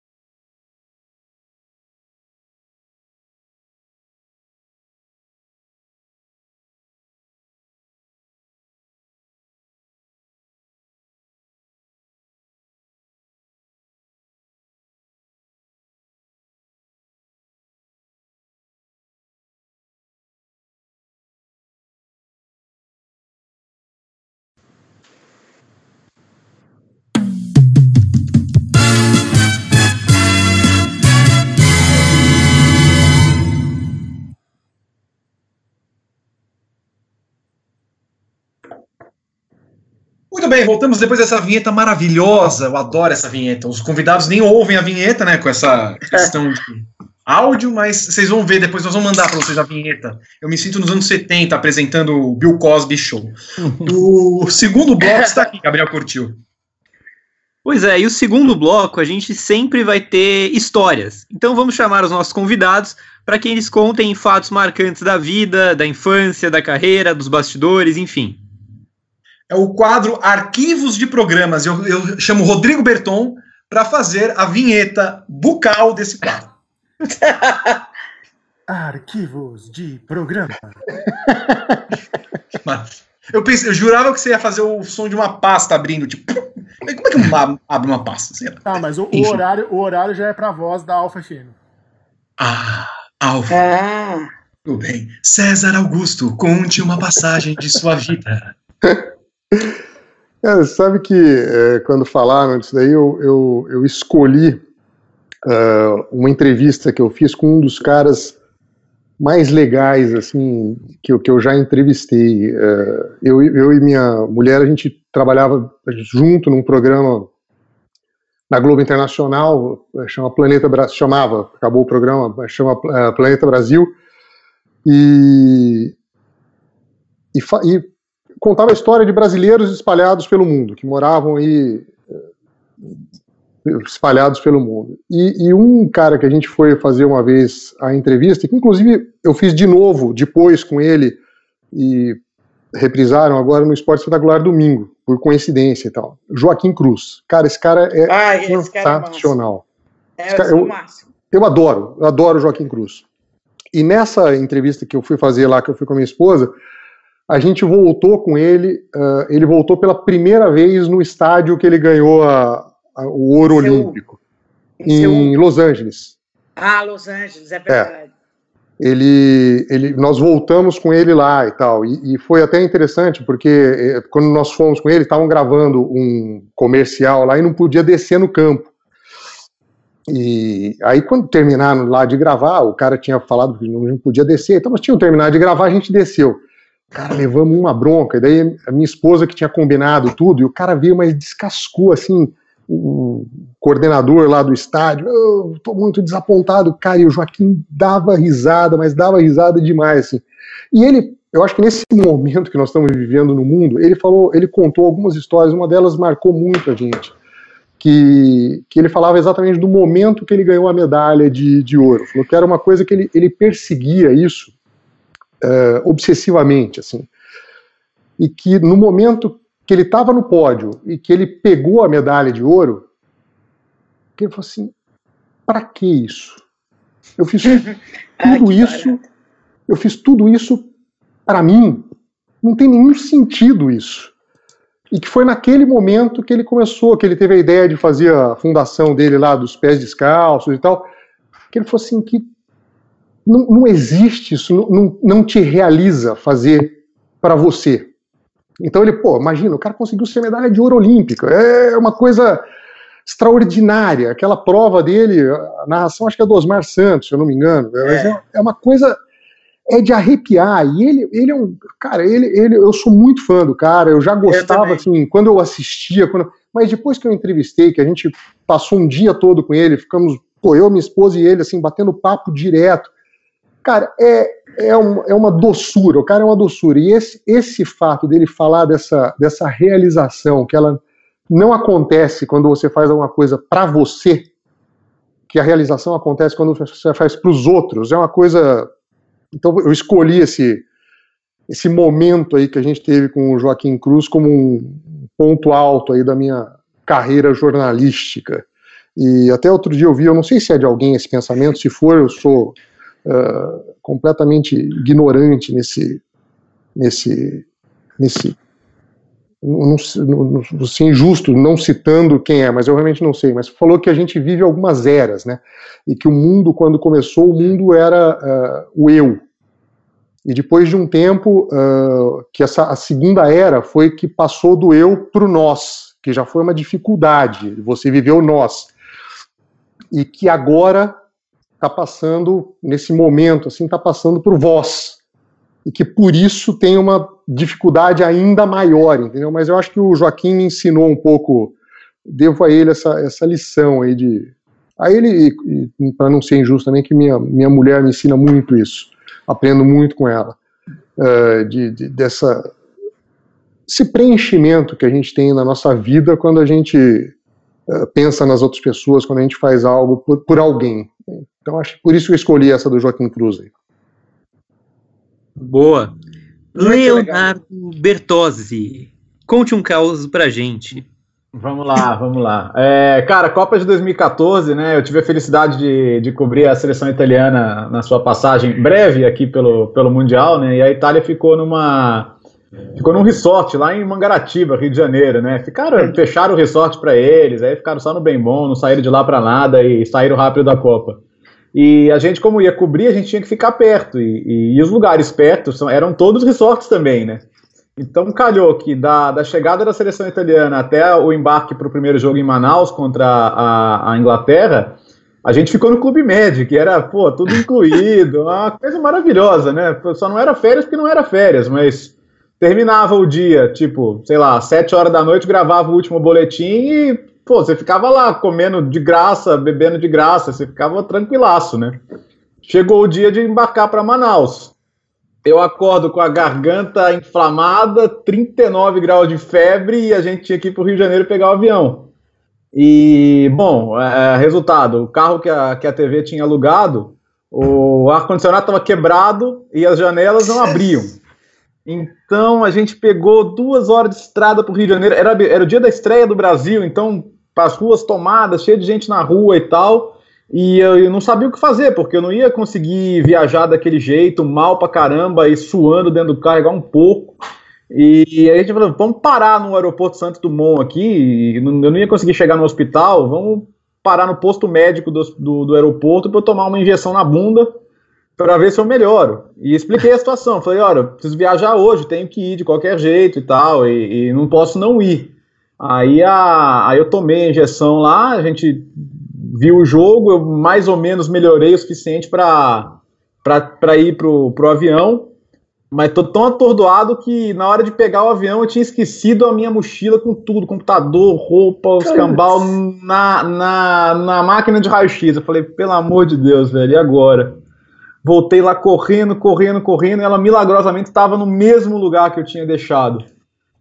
Aí, pô, aquela descarga de adrenalina, né, cara? Eu até aí consegui dormir o voo inteiro, chegar em Manaus. E, e aí foi muito legal, que é o, é o, primeiro jogo de Copa do Mundo no estádio na sua vida profissional. Né? Eu, tinha, eu tinha ido em 94 com meu pai ver Brasil, Rússia e Brasil Camarões na Copa de 94. Foi super bacana também, mas como, como jornalista, meu primeiro jogo no estádio de Copa foi esse Inglaterra e Itália. Aí chegando na nossa posição, estamos lá preparando. O, o, dress code da TV era terno, gravata para todo mundo. Manaus. Pensa. Eu vindo numa febre, totalmente suando. Eu falo, bom. Aí eu olho para baixo, quem que tá na, na, na, na posição de baixo? Galvão Bueno na mesma situação que eu, né? Suando. É claro que ele tinha uma assistente para enxugar a testa dele, né? Eu não tinha.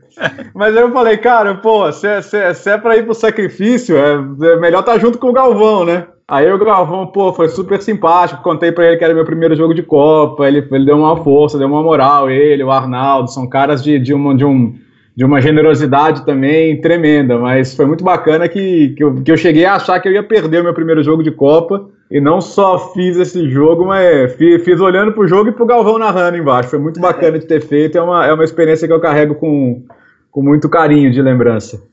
Só uma pergunta: você tossiu durante esse trajeto? É, acho que se fosse hoje, cara. É. seria muito complicado, mas não, era, era, era dor de garganta e febre, não, não tinha tosse, eu tava só mal, mal, mal mesmo. É. Eu, eu tomei a injeção só para conseguir fazer a viagem e chegar lá. E o primeiro dia eu descansei um pouco ainda, mas estou pensando que se fosse hoje eu ia direto para quarentena e não ia conseguir fazer o jogo, né? É, ia perder Ô, realmente Oi. Posso só fazer dois comentários antes de você passar para a história da Bárbara? Mas é claro. O primeiro é que eu e você fomos responsáveis diretos pela mudança de Leonardo Bertozzi de seleção na Copa de 2014. Você se lembra? Ah, é? É, porque a gente foi assistir Uruguai e Itália em Natal. Puxa vida. É verdade, a gente, a gente, a gente jantou junto, pô, é verdade, lá, lá no Camarões. É. Nós vimos, nós vimos aquela mordida ao vivo. Foi. Vimos, vimos, vimos. Que a, a gente não estava entendendo bem o que estava acontecendo. Ué, o que está acontecendo? A gente estava atrás do gol, né, lá em cima. Aí, de repente, vê, a, a, o telão tava meio. O que, que tá acontecendo? O cara mordeu o outro. Puta! É louco, né, cara? É. Você vê, em, te, em, tempos de VAR isso não passaria batido, né? Mas ali passou. Mas foi louco, porque aí eu cheguei, eu cheguei no hotel desolado, né? Falei, cara, a Copa do Mundo em loco, você tá, pô, minha, minha, minha Copa acabou, né? Acabou em três jogos. E aí, mas aí já me ligaram, falaram, ó, oh, você vai pro Rio normal, mas você vai direto para o Maracanã fazer França e Equador. Agora você vai acompanhar a França até o final. Depois você, vai passar no, lá em Mangaratiba e pegar suas coisas. Aí a gente já tinha ficado num outro lugar, né? Que ia ficar no Clube Médio a Copa inteira também, né? Mas, mas aí a gente pegou, voltei para São Paulo e aí foi acompanhar a França até o, até o jogo com a Alemanha nas quartas. Mas eu, eu, eu cheguei a ficar com muita raiva nesse dia, porque eu falei, não é possível, que a primeira Copa no Brasil eu vou cobrir só três jogos, né? mas deu tudo certo. Bárbara Gância, sua história. Deixa eu ver, tem tantas. Você imagina uma pessoa de 62 anos, está 36 anos de jornalismo. Bom, é, tem uma que eu até pus no meu, no meu tal do meu livro lá, que, do álcool gel, e é o seguinte, eu a Folha tinha uma época que uh, o Martina Suzuki, o nosso editor, ele ele gostava de fazer umas, umas encrencas lá, pegar e mandar uma pessoa que era de comportamento como eu, é, mais o Simão, o Macaco Simão, é, para cobrir um jogo de, de, de, de, futebol. Então, fazia essas coisas e, e mandou uma vez, eu lembro, a Danusa Leão, Mário Prata, para cobrir a Copa de 94 e tal. E eu é, tinha, era um jogo no Recife, e até eu lembro que eu estava sempre do lado do Osmar Santos nesse jogo, e era Argentina e Brasil. O Brasil estava perigando não se classificar para a Copa é, de 94, e esse jogo ia ser o jogo que determinava as coisas e tal.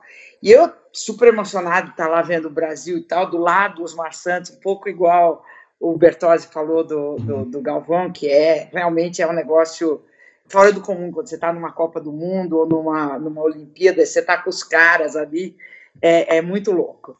E aí eu estava ali do lado e, e, aí, de repente, o Parreira entrou na, no, no campo e o campo inteirinho começou a gritar burro, burro. Aí eu falei, puta, eu não entendo picas de futebol, o Bertozzi sabe disso. É, eu não sei nem como é que é o impedimento. Eu, eu, fazia um programa chamado Dois na Bola com o Silvio Luiz, e todo mundo achava que eu entendia, de, mas era dois na bola, qualquer bola, sabe? Era qualquer, é, qualquer esporte, não era necessariamente só é, futebol, era qualquer, era para ser um programa de esporte variado. E aí, uh, eu não entendia nada, mas eu lembro que era uma época que o Collor estava estava perigando ser empichado e não sei o quê. Daí eu vi aquele negócio de o estádio inteiro chamar o cara de burro. Eu falei, puta que pariu, que coisa horrorosa. E eu olhava para aquele cara, eu achava, ele não tem cara de ser um imbecil completo, entendeu? A gente olha para, por exemplo, o general Heleno. Você olha, você vê que ele é um imbecil completo. Né? É. Mas esse cara Aí eu lembro que eu voltei para São Paulo e falei, eu vou começar a escrever. E aí foi uma coisa, foi uma decisão super é, racional, não teve nada de eu analisar o futebol e tal. Aí eu comecei a escrever defendendo o Parreira. Aí isso foi, esse jogo foi bem antes da Copa, né? E aí o Brasil ganhou, se classificou, Barari.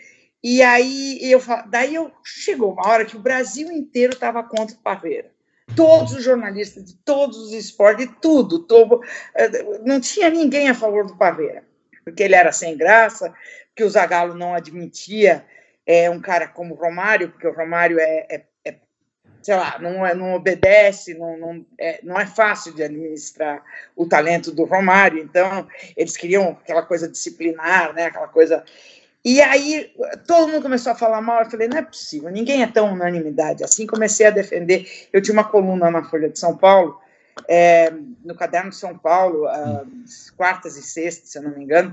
E eu comecei a defender. E aí começou a Copa do Mundo. E eu defendendo. Daí chegava no final da coluna, eu, e, e isso eu tinha um editor que ficava, vai, vai, vai. Eu falava, meu, vão me matar. vai lá, vai lá. E aí eu, eu, eu fui assim, guarde e recorte essa coluna, seus cronistas de uhum. merda, eu sei o quê. E aí foi indo, foi indo, foi indo chegou no, no fim, e, e aquela pressão para cima de mim, porque eu estava falando sozinha. É, imagina o Parreira. E era tudo da boca para fora, eu não sabia de jeito nenhum se era tão bom assim ou não. Mas aí eu descobri que futebol é uma coisa que é, dá para você comentar como, como comportamento. Como, como vocês, evidentemente, têm um lado técnico, mas você também consegue se, se, se dar bem se você, se você observar como os caras estão se dando. Por exemplo, no final da Copa lá na França, bastou quem estava do lado, que viu eles entrando no estádio, que viu eles entrando no campo, sabia que tinha algo errado. Você não precisava. Então, pelo lado comportamental, você também consegue avaliar muita coisa. E chegou na, no último jogo, eu falando, é, guarde, recorte essa coluna, não sei o quê. Eu fui, o, o Rogério Fazano me convidou para assistir a final no, no restaurante Gero, lá com ele. E aí, eu lembro que na hora do, do, dos pênaltis, teve pênalti, não teve? Teve. Teve pênalti. Final? É, na final da Copa do é, Brasil. O coisa sim, do, sim. O, o rádio cobrou para fora. Exato, exatamente. Então, aí eu lembro que eu fui para o banheiro e meio que enfiei a minha cabeça dentro da privada, porque eu falei, acabou a minha carreira, eu estou fodida. E, e, eu tinha esse, esse editor, o Caio Túlio Costa, que falou, não, vai lá, escreve escreve, não sei o que, faz, porque não é possível tal. E me incentivando, é claro, se tivesse acontecido algum problema, ele ia tirar o dele da seringa ali eu ia ficar. Aí, é, aí o Brasil ganhou, eu não acreditei. Eu falei, não é possível, que rabo que eu tenho, que rabo. Aí, no dia seguinte, eu fui para a redação e eu lembro que o avião da seleção voltou, aí teve o Romário para fora da janela do avião, lembra? Eles foram fazendo um périplo, eles desceram foram para uma capital, foram fazendo a. Voo, da, da Muamba. Exato, voo da Muamba, exatamente, esse voo. Puta, nem me fale. Que é, não passaram pela, pela alfândega é. e trouxeram a televisão, pra né? só para o Ricardo Teixeira trouxeram uma mesa de bilhar, né? uma coisa assim. Aí eles vieram vindo, tal, e coisa, daí chegaram no Rio de Janeiro, teve aquela carreata e tal. Aí eu fui almoçar, a gente viu aqui na televisão tal duas, três, quatro, não, eram quatro horas da tarde. Eu chego na redação, toco o telefone. Eu fico até emocionada quando eu falo isso. Eu toco o telefone, eu atendo. Daí falou, Bárbara, aqui é o Carlos Alberto Parreira. Olha. Daí eu falei assim, aham, tá, então vai se foder, não sei Daí ele falou, não, eu te mandei uma carta e tal, e ele tinha mandado mesmo. Tinha mandado alguém mandar da, da, da CBF e tal. Ele falou, eu quero dizer para você que você nos ajudou a ganhar a Copa do Mundo. Aí eu falei, ah, falou, você foi a única jornalista que ficou do meu lado. Aí eu falei, puta que pariu. Daí eu falava assim pro pessoal, é o Parreira no telefone, é o Parreira, e todo mundo, ah, vai, vai, vai. E eu, eu, eu, eu trabalhava no, na, na revista da Folha, que não tem nada a ver com futebol, sabe? E, e, eu tinha uma coluna no Caderno Cotidiano, mas eu trabalhava numa outra editoria que não tinha nada a ver. E eu falei, pô, não acredito e tal. E ele falou para mim, você nos ajudou a ganhar a Copa do Mundo. Aí eu falei, posso te entrevistar, tal coisa? E ele estava super assoberbado, imagina, na, no dia, ele voltou. Isso que eu achei super legal do Parreira, que ele chegou às quatro horas da tarde, ele me ligou. Eu não acreditei, porque eu falei, não é possível. Eu acabei de ver o cara fazer descer, fazer todas aquelas, aquelas escalas e andar no carro do bombeiro e não sei o quê e ele me ligou. Aí eu, eu, um, eu falei para ele, posso ir te entrevistar essa semana? Daí fui para lá dois dias depois, fui para casa dele, e aí eu tenho uma foto com ele, eu de, com a medalha uh, da, da, da, Copa do Mundo, e eu assim com ele, sabe, tipo, eu ganhei a Copa do Mundo. Claro que eu não, não, não tive nenhuma influência nenhuma nisso, porque inclusive foi chute atrás de chute, foi uma puta de uma sorte que eu tive, mas chegou uma hora que eu estava batalhando, porque eu realmente acreditava não é possível um país inteiro é, falar tão mal do cara, não é possível, entendeu? E essa é a minha história. É, em, em, 90, em 93, né, que é um ano antes da Copa, tinha a unanimidade Tele, né? O Tele era bicampeão com São Paulo, Exato. futebol bonito. Então, eu lembro que até o Pânico da Jovem Pan fez uma versão da, da W Brasil, né? que o, que o refrão, em vez de falar Tim Maia, falava Tere Santana. Né? Ah, e, é, e, então ele, ele, lidou com essa pressão também, né? E, pô, que história bacana, velho. É. Você vê como são as coisas, né? 94, Carlos Alberto Parreira manda carta para Bárbara Gância. 20 anos depois, Dona Lúcia manda Não, carta para Carlos Alberto Parreira. Incrível. É, é. Senhor missiva, Carlos Alberto Parreira.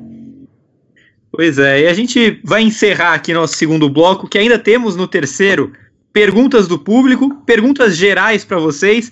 E, e no final, algumas perguntas de bate-pronto. A gente volta daqui a pouco.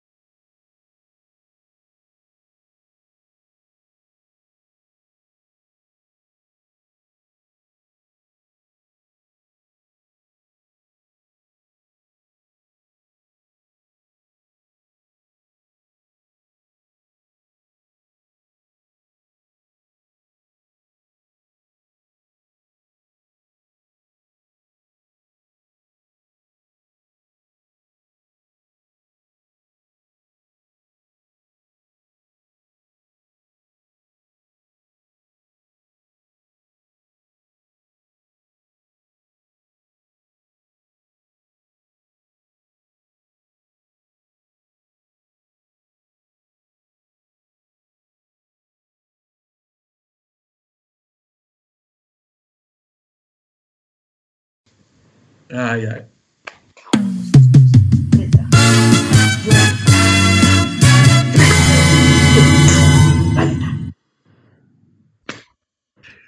De volta com o terceiro bloco do Fala, enquanto os cachorros, gatos, os, os crocodilos de Bárbara Gância estão indo dormir, Fernando Menigene ao vivo, jornalismo ao vivo é assim.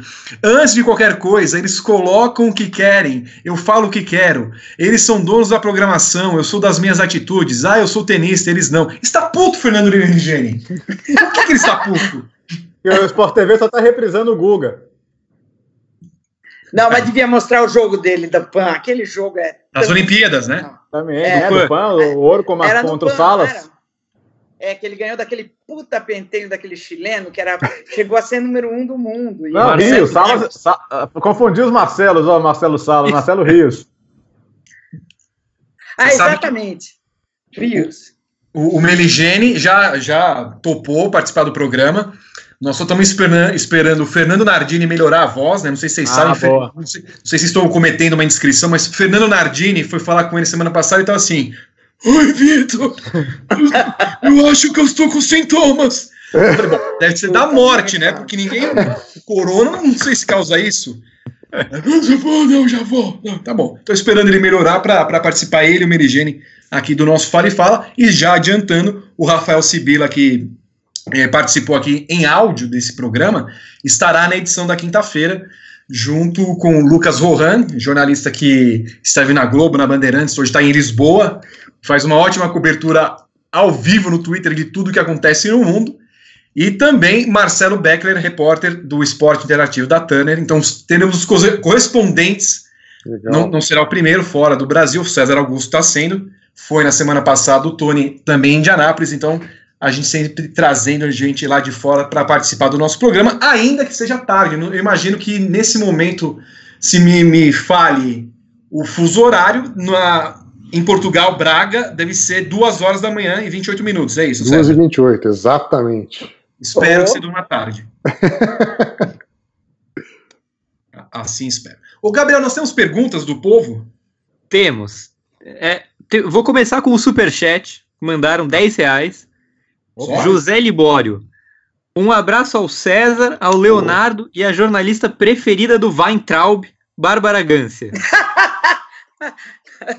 Como vocês veem a questão da pandemia e a Fórmula 1? Será que há alguma possibilidade da redução de teto acontecer? É uma pergunta para nós, para Bárbara, para quem? Não, não, eu acho que é uma pergunta para vocês, porque eu não tô, não tô sabendo, mas eu, eu vejo que vai ter sérias consequências, né? É, ah, pelo menos já, já, já, já, já seguraram as mudanças de regulamento, né? Já que envolveria, claro, mais, mais gastos aí, mais trabalho nas fábricas, né? Então acho que essa pelo menos já foi uma, uma boa medida. Agora é saber se eles vão invadir o ano que vem, dezembro, janeiro. A gente não sabe quando é que vai dar para correr também, né? Mas acho que a tentativa é de ter uma temporada com o máximo possível de corrida, né? É, no caso, É, só eu- rapidamente. Ô, perdão, Bárbara, pode falar. Não, não, não, vai lá, vai lá. Não, só para explicar a história, a questão do contrato para o ano que vem também é um problema, porque muitos dos pilotos têm contrato até o final do ano.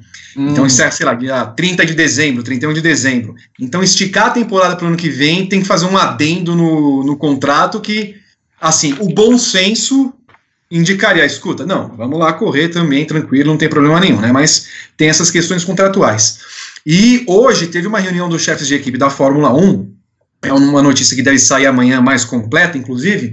É, a McLaren está pedindo, pelo amor de Deus, inclusive, para que o teto orçamentário estipulado para 2021 seja abaixado. Tá? Claro. É, as Ah. demais equipes concordam, a- as que têm, obviamente, restrições a isso são Red Bull, Mercedes e Ferrari, mas elas até concordam em baixar os custos, desde que elas têm uma vantagem no caso de elas fornecerem algumas peças. Então, por exemplo, a Mercedes fornece motor para três equipes mais. Então, ela pode ter um teto, orçamentário de 100 mil dólares, de 100 milhões de dólares, mais, sei lá, 3x que eles estipulam para isso. E faz sentido, porque ela tem que desenvolver motores para outras três equipes. As equipes que não têm, que só vão comprar peças, vão ter um teto orçamentário X. Então, eu acho que nesse sentido, a Fórmula 1 está buscando uma solução que é comum a todos, que é para o bem da categoria. Senão vai acontecer, como o Zac Brown falou hoje, que quatro equipes desaparecem. McLaren, Haas,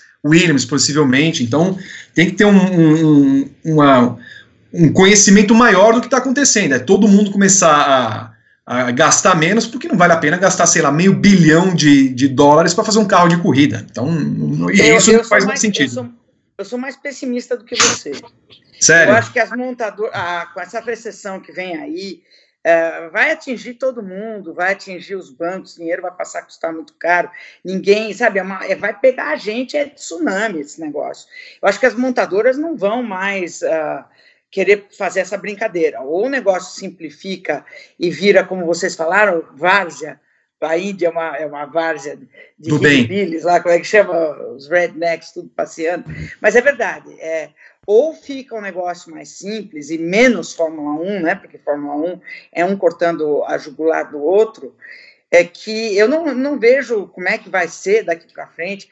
Os outros esportes vão sofrer, mas os esportes automobilísticos vão sofrer mais do que todos. Então, você vê, se já hoje já diminuiu as ações lá do, do- do campeonato é, europeu, da, da, da- da liga, qualquer coisa, é, imagina o que não vai acontecer com o automóvel, porque toda essa brincadeira de levar de um lugar para outro, para outro, para outro, é, o cara lá, o americano, fez um péssimo negócio. Parece que o Bernie Eccleston fala isso, né? Ele fez um péssimo negócio.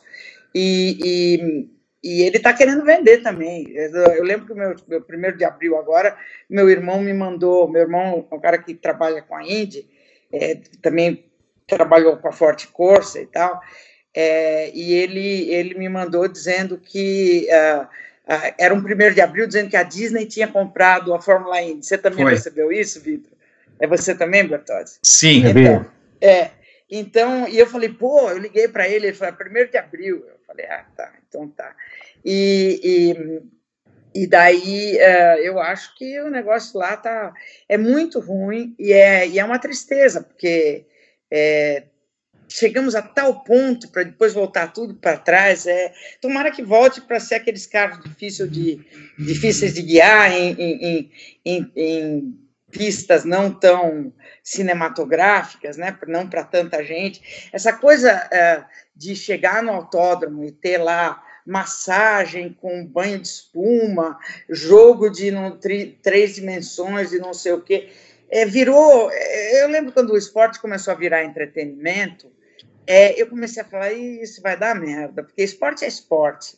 Não dá para, sabe, o cara ficar ah, vendendo ah, leite e vendendo não sei o quê, e vai de um compromisso comercial para o outro. Os caras têm que ficar, porque senão o jogador de futebol é igual ao tenista, que é igual, né? É tudo muito dilui demais. Parece aquela, aquelas lojas de o mundo mundo do luxo, sabe? Que é Hugo Boss, Louis Vuitton, Dior, e não sei o que, é tudo a mesma merda, né? Inclusive, é, o, é, são os mesmos fabricantes, são os mesmos fabricantes para tudo. Então, eu acho que a Fórmula 1 vai sofrer muito, muito. Não, e se, se caso a Disney comprasse a Fórmula 1, Bertozzi e eu estaríamos já. Nossa! De Fórmula 1, né? Já que a ESPN é Disney, todo mundo Disney agora. Claro, nós claro. Estaríamos claro. soltando Verdade. champanhe, né? Que passaríamos, sei lá, em Abu Dhabi, cobriríamos corridas em Abu Dhabi, cobriríamos. Ou no circuito de rua de Orlando, né? É, com narração de César Augusto. É. E voltaria para os Estados Unidos só para isso. Mas, Vitor, você e eu não tivemos uma, uma discussão outro dia no Twitter que você, você falou: ah, puta sacanagem que o cara lá na Austrália eles decidiram muito em cima da hora e, e ferraram com todo mundo e tal. E eu falei para você: imagina o que, que deve ser tomar essa decisão vamos adiar a corrida. Imagina o cara que está pondo lá o dinheiro e está eh, com os banqueiros em cima. Eu entendo que na primeira, num primeiro momento você falou, não, não é não sei o quê. E um monte de gente concordou com você, inclusive meu irmão também. E, e eu vi que todo mundo estava. Mas eu falei, puta, você imagina o que deve ser. É igual esse Bolsonaro. O cara tá lá vendo que. Ele tá vendo os números da economia e a gente não. Ele tá sabendo a merda que vai dar e, e a gente está insistindo para ficar em casa, porque eu, por exemplo, não quero virar uma estatística e não quero morrer de coronavírus, né? Porque eu tenho 62 anos e eu sou assim, tipo grupo de risco total. Mas a gente está resistindo por uma questão humanitária, por uma questão. Agora, ele que está vendo lá as consequências, eu até entendo o cara Quer dizer, não entendo, eu não entendo porque ele é um bosta, mas é, eu até entendo que o cara ficar desesperado e, e, não conseguir tomar a decisão, ou ficar adiando essa decisão, porque é tão fantasmagórico, as consequências que esse americano vai ter né, é, são graves. Na, na, depressão, tinha muita gente que se matava por causa desse tipo de coisa, né, em, em, em 29. Pois é. Agora a gente vai para umas perguntas para vocês todos. É, vou, vamos começar com o Léo Bertozzi. Diga. Queria saber o que, que você está fazendo nessa quarentena, como é que você está lidando com esse período e do que, que você sente mais falta? Ah, eu sinto falta de esporte, né, cara? De, de ver esporte, pô. A gente, a gente é muito acostumado a, a, a caçar o que fazer, né? Pô, eu, eu, eu, eu sou viciado em esporte ao vivo, né? Então eu vejo o César no Dazon às vezes, porque, tipo, o que que tá rolando? Aí não tô, tô, passando os canais, aí eu lembro, pô, tem o Dazon e tal. Aí eu ponho lá, tá rolando qualquer coisa. Pô, vou ver, entendeu? Eu, eu, eu gosto de esporte ao vivo, então você ficar sem esporte ao vivo é, é chato. Mas ao mesmo tempo, assim, acho que eu estou recuperando o, o, gosto pelo, pelo jornalismo geral, de ver como se trabalha na profissão nessas horas, sabe? O sacrifício de cada um. Tem muita gente do esporte que migrou para o jornalismo geral nesse momento, está fazendo um puta trabalho legal, gente que, que a gente já, já, já, admira no esporte, está vendo fazer o geral agora também, e que é muito bacana. É, mas confesso também que às vezes fico de saco cheio, tem dia que eu não consigo ver notícia o dia inteiro, né? As coisas acabam se repetindo muito, então vou ver uma série, vou ver, um, vou ver alguma coisa diferente. Eu tô. Eu e minha mulher, a gente tá. A gente vai virar. Vai, vai tomar vinho todo dia até a quarentena acabar, né? Então. É, Vocês estão é brincando ou não? Não, Vocês não estamos. Tão... Até porque tem vinho. Não sei se o vinho acabar, talvez. Não, mas pra gente tá ótimo. E a, e a, Laura, minha filha, ela tá com 11 anos, mas ela é um doce, ela tá levando tudo muito bem, então isso me tranquiliza muito, né? Se ela, se ela tivesse com dificuldade, seria mais difícil para mim também, mas como ela tá levando tão numa boa, é mais fácil para mim para lidar também. Então, e outra, quando você sabe que tá fazendo a coisa certa, quer dizer, você tá fazendo isso por um bem maior, que é se proteger, mas principalmente proteger os outros, acho que você faz com a consciência tranquila e a sua mente fica, fica legal, fica no lugar. E qual que é a primeira coisa que você quer fazer quando acabar a quarentena? A primeira coisa, cara, nossa, são tantas, né, bicho? É, Ah, mas eu, eu, eu, acho que, eu, cara, eu quero encontrar os amigos para tomar, tomar cerveja na mesa de um bar, poder contar história, poder lembrar. A gente, tá, a gente sente falta de tanta coisa. Quero gravar o Corujão com os meus amigos, com o Tseng, com o Rafa e com, e com o Gustavo, que a gente estava fazendo o maior sucesso no YouTube, teve que parar por causa da, da, da quarentena, né? Mas são várias coisas que eu quero fazer quando voltar. E você, César, como é que tá a vida em Braga? O pessoal está em casa em Braga, o, o, português em geral assimilou a ideia de ficar em casa. Cara, como brasileiro, é... que também fica em casa, nós estamos vendo aí várias manifestações de apoio, vimos em praias, inclusive. O, o português, é, eu tá, é, a gente tem uh, aprendido muito aqui. Uh, esse, esse respeito que eles têm. E, e, se você for comparar números de Portugal com outros países aqui da Europa, eles conseguiram fazer um bom trabalho para dar uma segurada nisso. Uh, eu moro bem no centro da cidade, no centro antigo. Eu até eu brinco que é, eu moro na, na, Times Square de Braga, assim, e assim. é vazia, assim, é, é uma coisa, é, é, um lugar que tem um movimento muito grande, muito, está tudo, tudo, tudo fechado, sem ninguém. É, assim, sai, nós saímos aqui duas vezes por dia para levar a cachorra lá fora, mas, cara, você é, não tem ninguém na rua. É, e assim, não tem ninguém, é engraçado, porque não tem ninguém reclamando, assim, você não. Quando tem que ir no supermercado, que tem aquele negócio da distância, fila, é, o número específico de pessoas dentro do supermercado, está tendo uma coisa, uh, um respeito muito grande, você não vê o português reclamando, Outro dia eu até estava vendo na, na televisão o, o, o, líder da oposição do governo falando que, pô, que não é um momento agora de, de, de, de, de brigas políticas e, e, que realmente tem que todo mundo estar tá junto ali para solucionar esse, esse problema. Mas é uma coisa que tá, tá todo mundo em casa, tá todo mundo trancado em casa. E tá, tem sido difícil esse alto Big Brother seu, ficar em casa, enclausurado? Cara, não, de jeito nenhum, cara, de jeito nenhum. É, tu, vocês devem ter recebido um texto no, no, no, na internet que fala que não é que está todo mundo no mesmo barco, né? Tá cada um num barco, nós estamos vivendo a mesma tempestade. Sim. São coisas diferentes, né? Então é, é óbvio que tem muita gente que está numa situação muito uh, pior do que a nossa. É, assim, eu, nós temos muita fé aqui, então rezo bastante para que essas pessoas uh, se recuperem e tal. Aqui em casa, cara, eu tenho só que agradecer, assim, que graças a Deus a, a gente está tem a oportunidade aqui de estar tá vivendo até um momento colado ali na família. Uh, a gente fica com as crianças aqui, tem um filho de 12 anos, uma filha de 9, então a gente está colado o tempo todo.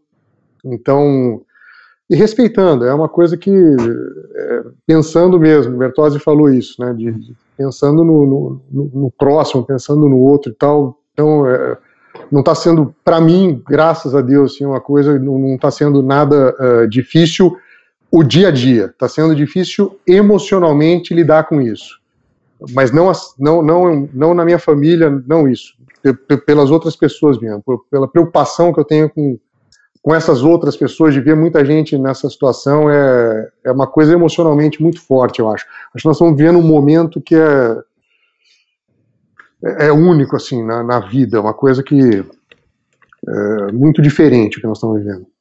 Entendi. E antes da Bárbara, só, Gabriel, Bárbara, eu queria fazer uma atualização.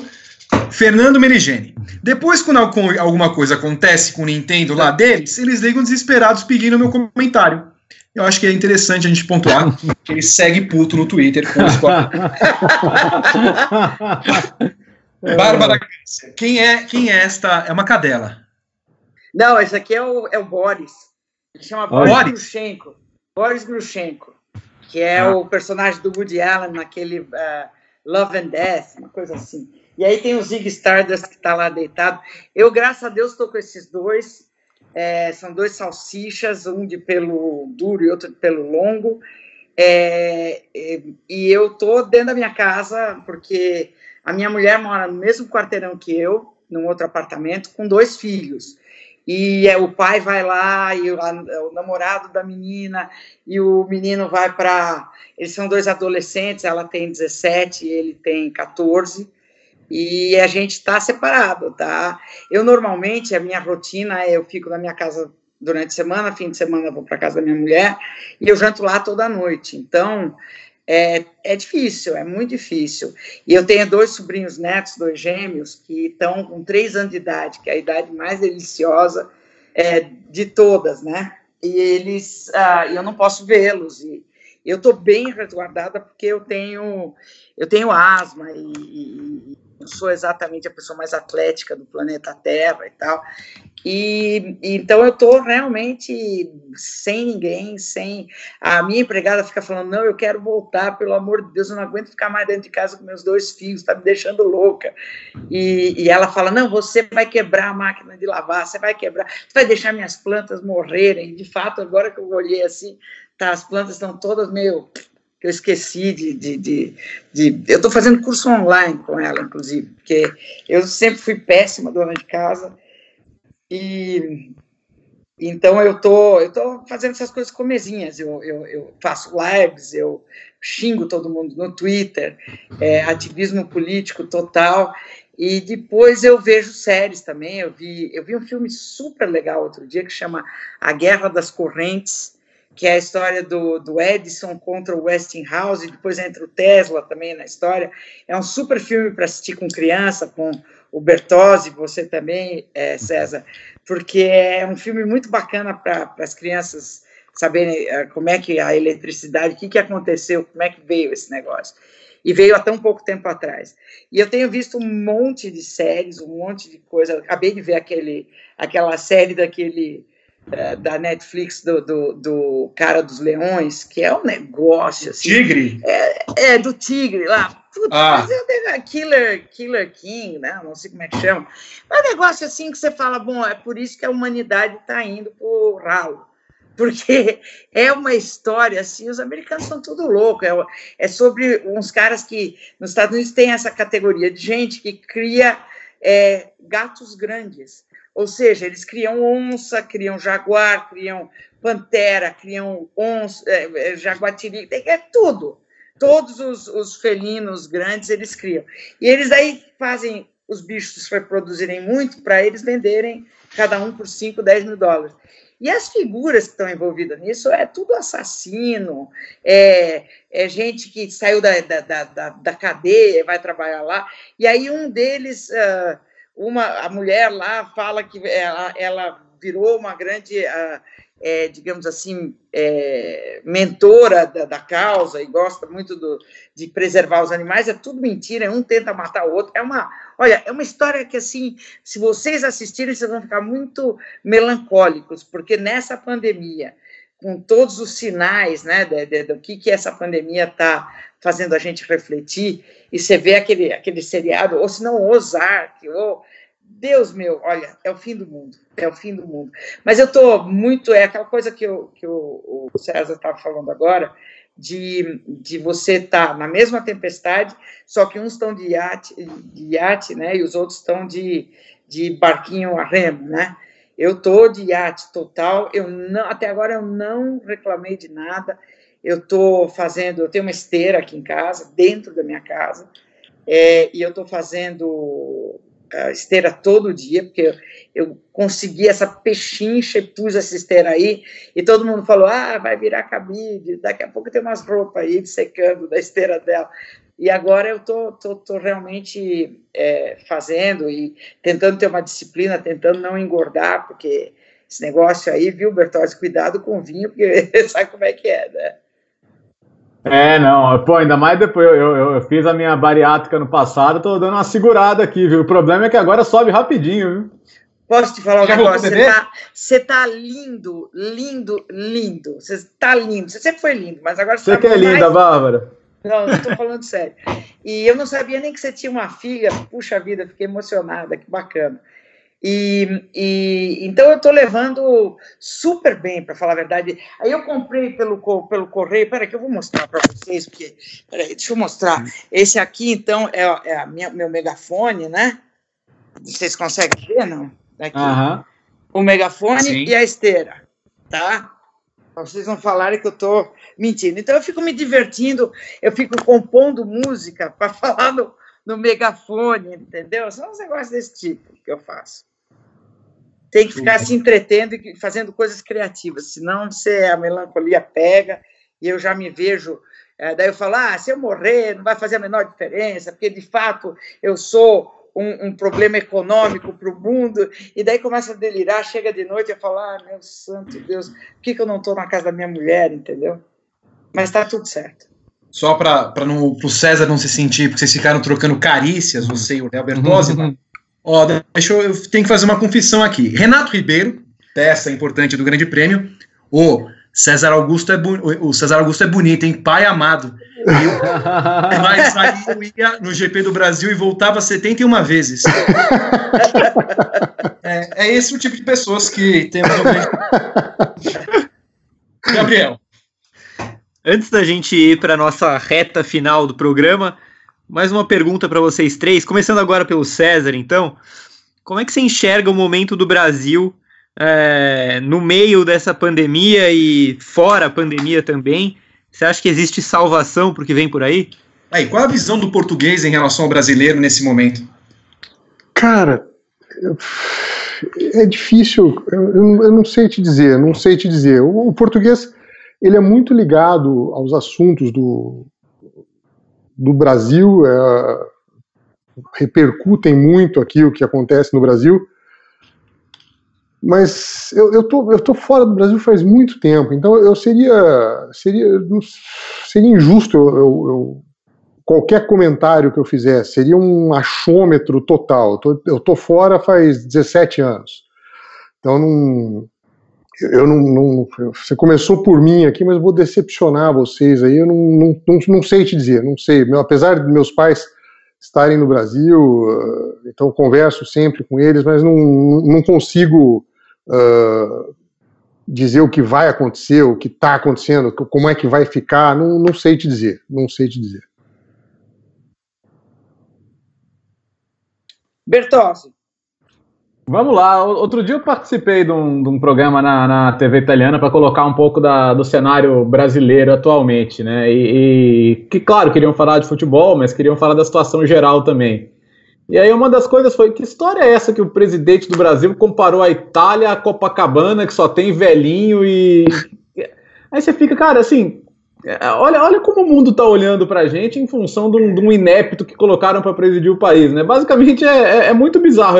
Aí você tem que explicar isso, falar, olha, eu realmente eu não sei como isso aconteceu, até sei, mas o fato é que a gente tá sob um inepto hoje, né? Então a eu quero, eu quero só dizer a vocês que tem muita gente aqui que não, compactua, não compactua com isso, que acha isso um absurdo, que, que, que se vê violado na sua inteligência quase todos os dias e, mas, é, quer dizer, é, cada, cada coisa que se diz aqui, o mundo repercute, cara. É, é essa postagem idiota aí do, do Weintraub, o Brain Trauma, como eu vi alguém, alguém Ai, que maravilha! É, maravilha. Não, não vou conseguir dar, não vou conseguir dar o crédito agora, porque eu não sei, não, não lembro mais quem foi, mas enfim, é, é isso, assim, é, é um estado de vergonha, e não é nem vergonha alheia, porque é vergonha da gente mesmo, né? É a gente que mora aqui que tem que conviver com isso, né? E hoje o olhar do mundo para o Brasil é, cara, é isso, vocês estão vocês estão liderados aí por um negacionista, por um, um inepto, e vão viver com as, com as consequências disso. Felizmente, parece que hoje ainda tem gente capaz de barrá-lo, né? Mas por quanto tempo, né? Pois é. Você. Bem, eu ah, não sei, eu sou sempre, no fim das contas, um otimista. E eu acho que a gente estava, a gente está, né, numa, numa era de extrema vaidade, olhando muito para si, né, a era do eu, eu, eu, era do narcisismo, era de, de você eh, querer parecer uma coisa, porque é isso que você quer que os outros pensem de você. Então, você vê, tudo é instagramado, tudo é aparência, uh, um dos ingredientes que menos tem em oferta aí no mercado é autenticidade, é verdade, é honestidade. Essas coisas caíram em desuso. Basta você andar na rua, você vê que todo mundo abre as portas para qualquer malandro que ganhou uh, dinheiro. Né? Ninguém mais questiona o caráter das pessoas, ninguém mais. E, e, o capitalismo também tomou um rumo que está cada vez mais os ricos se distanciando dos pobres, ninguém faz nada a respeito, não existe, a gente continua fazendo aquelas coisas da maneira tradicional, então é, os ricos ganham, não são taxados, os pobres. Não estou falando uma ideal comunista, porque eu não sou comunista, eu, eu sou é, de economia de mercado com é, é políticas sociais e progressista nos meus valores, mas. Uh, mas o que eu acho é que vai ter que mudar muita coisa, vai ter que mudar. É claro que você não dá para desfazer aquelas arquiteturas de investidor, de banco, de finanças que criaram maneiras de você é, emprestar dez vezes o mesmo dinheiro e depois quebra todo mundo, essas bolhas incríveis, que antigamente, quando começou a Revolução Industrial, é, quando começou, por exemplo, o mercado de ações, você punha lá é, abria é, ações para SA, né, fazer uma sociedade anônima, e aquele dinheiro que você ganhava ali era para financiar o teu negócio tal. Hoje em dia a finança tomou conta e, e, sabe, a gente começou a ver nessa crise agora que o Estado tem um papel. Agora, eu, eu vi outro dia no Twitter, e eu repito, porque eu acho isso maravilhoso, uma americana, uma, uma analista, cientista política americana, falando: a próxima vez que alguém chegar para mim e falar, não, é melhor pôr um, um homem de negócios do que um político para comandar um país, é, eu vou dar um soco na cara. E eu entendo perfeitamente, porque, por exemplo, na maioria dos países você tem é, escolas de serviço público, escolas onde a pessoa que tem vocação, que é vocacionada para isso, como o César estava falando, aquela coisa de você tem mais prazer em fazer pelos outros, isso já foi medido até pelo, pelo prêmio Nobel lá, pelo Angus Deaton, que mediu a, a felicidade das pessoas é, para fazer estudos econômicos e a maior felicidade de todas não é o dinheiro, não é, é a glória, não é, é você é, fazer é, igual o Bill Gates lá, filantropia ou ajudar as pessoas em causas que você não ganhe dinheiro. Então, essa é a medida da felicidade. Então, fazer pelos outros, eu entendi o que o Joaquim Cruz quis dizer com isso aí que você falou, que eu também acho uma grande pessoa. Eu acho incrível quando a gente estava vendo ele ganhar e ninguém sabia quem ele era, e de repente ele sai lá e, e ganha a medalha de ouro, um pouco como o Guga também em Roland Garros, que a gente só foi saber na sexta-feira para o sábado, e daí falou: pô, amanhã vai passar, tem que ver esse cara e tal. E, e, eu acho que a gente vai começar a se voltar um pouco para as coisas mais básicas, essa história de consumismo. Você vê que agora a gente está vivendo sem. Fora o meu megafone, tirando o meu megafone, a gente está vivendo com muito menos consumismo, com muito menos se voltando mais para dentro da gente, não querendo mostrar para fora. Né? Eu acho que algumas coisas é, vão mudar. Pena que não vai ficar tempo suficiente para causar mudanças profundas, mas você vê que quando você vai para a Europa, vocês fazem isso o tempo inteiro, você percebe que aquela gente tem uma, tem uma fibra e tem uma tolerância maior do que a gente, que eles são menos mimados, que as crianças deles são mais educadas, mais contidas, que as pessoas são menos, menos consumistas do que são aqui ou do que são nos Estados Unidos. E, e a gente sabe que é porque eles passaram uma guerra, duas guerras, uma depois da outra, super difíceis e, e criaram uh, um, um, um, espírito, né, aquela coisa be calm and carry on, né, é, vamos olhar para o que realmente interessa. O Winston Churchill não chegou lá e falou, não, vamos deixar as lojas tudo abertas aqui, vamos, porque você olhar lá, vai vir os, os, aviões alemães, tudo bem, deixa bombardear, mas no dia seguinte a gente não é assim, não é assim. Nós estamos vivendo o equivalente da guerra que os nossos, que os meus pais, ao menos meu pai foi prisioneiro de guerra, minha mãe era meio partidiana, mas eles tinham 18 e 16 anos quando começou a Segunda Guerra. Então você imagina o que, que não fez para a juventude deles e com a minha, né, por, por, por osmose, porque é, são traumas grandes. Então, é, eu acho que a gente vai redimensionar um monte de coisas, inclusive a verdade inclusive a verdade, porque a gente está vendo que o jornalismo não é tão dispensável quanto as pessoas falavam que era, os estados não têm que ser Ah, liberalismo, então, não precisa ter é, nada que seja uh, público. A única coisa pública é limpeza, saúde, é polícia. Não, não é. Não é bem assim. Então, a gente tem que regulamentar melhor as, as economias, os bancos, tem que ser mais transparente. Ah, é, é, todo mundo fala, não, vai tirar o Bolsonaro, vai vir o Mourão, ele é mais disciplinado. O Mourão, a primeira viagem que o Bolsonaro fez, que ele ficou no lugar dele, ele tratou de acabar com aquela lei que foi uma conquista da sociedade brasileira de transparência, de a gente ter acesso aos dados do governo. Isso foi a primeira coisa que ele decidiu fazer. Na, ele, o Bolsonaro viajou na quarta tarde, na, na manhã seguinte ele fez. Então, é, sabe, a democracia ainda é a coisa mais uh, importante para a gente conseguir eh, ser produtivo, melhorar a vida da gente e aprender. A gente está na vida para aprender. Se você não está na vida para aprender, você está fudido. Então é mais ou menos isso. Desculpa eu ter me alongado. Mas você falou uma coisa, eu falei que eu não posso falar do Brasil, mas você falou de um comportamento europeu que é, é exatamente isso. Falou, é, é, eu notei muita diferença. Nós mudamos para cá faz um pouco menos de um ano e depois de 16 anos nos Estados Unidos. Mas é, é muito grande a diferença de comportamento. Do, do, não teve essa crise quando eu estava lá nos Estados Unidos, mas o jeito que eles encaram o momento, o, os países aqui eles têm essa história. Eles sabem o que está acontecendo. Nós não sabemos o que está é. acontecendo. Nós não sabemos Exatamente. o que está acontecendo. Eles Exatamente. sabem o que está acontecendo. Então é, é, isso pesa muito. Exatamente. Bem muito falado. bem. A gente agora vai para o nosso último quadro, que é o É Rapidinho. Então, Rodrigo Berton, vinheta do quadro, por favor.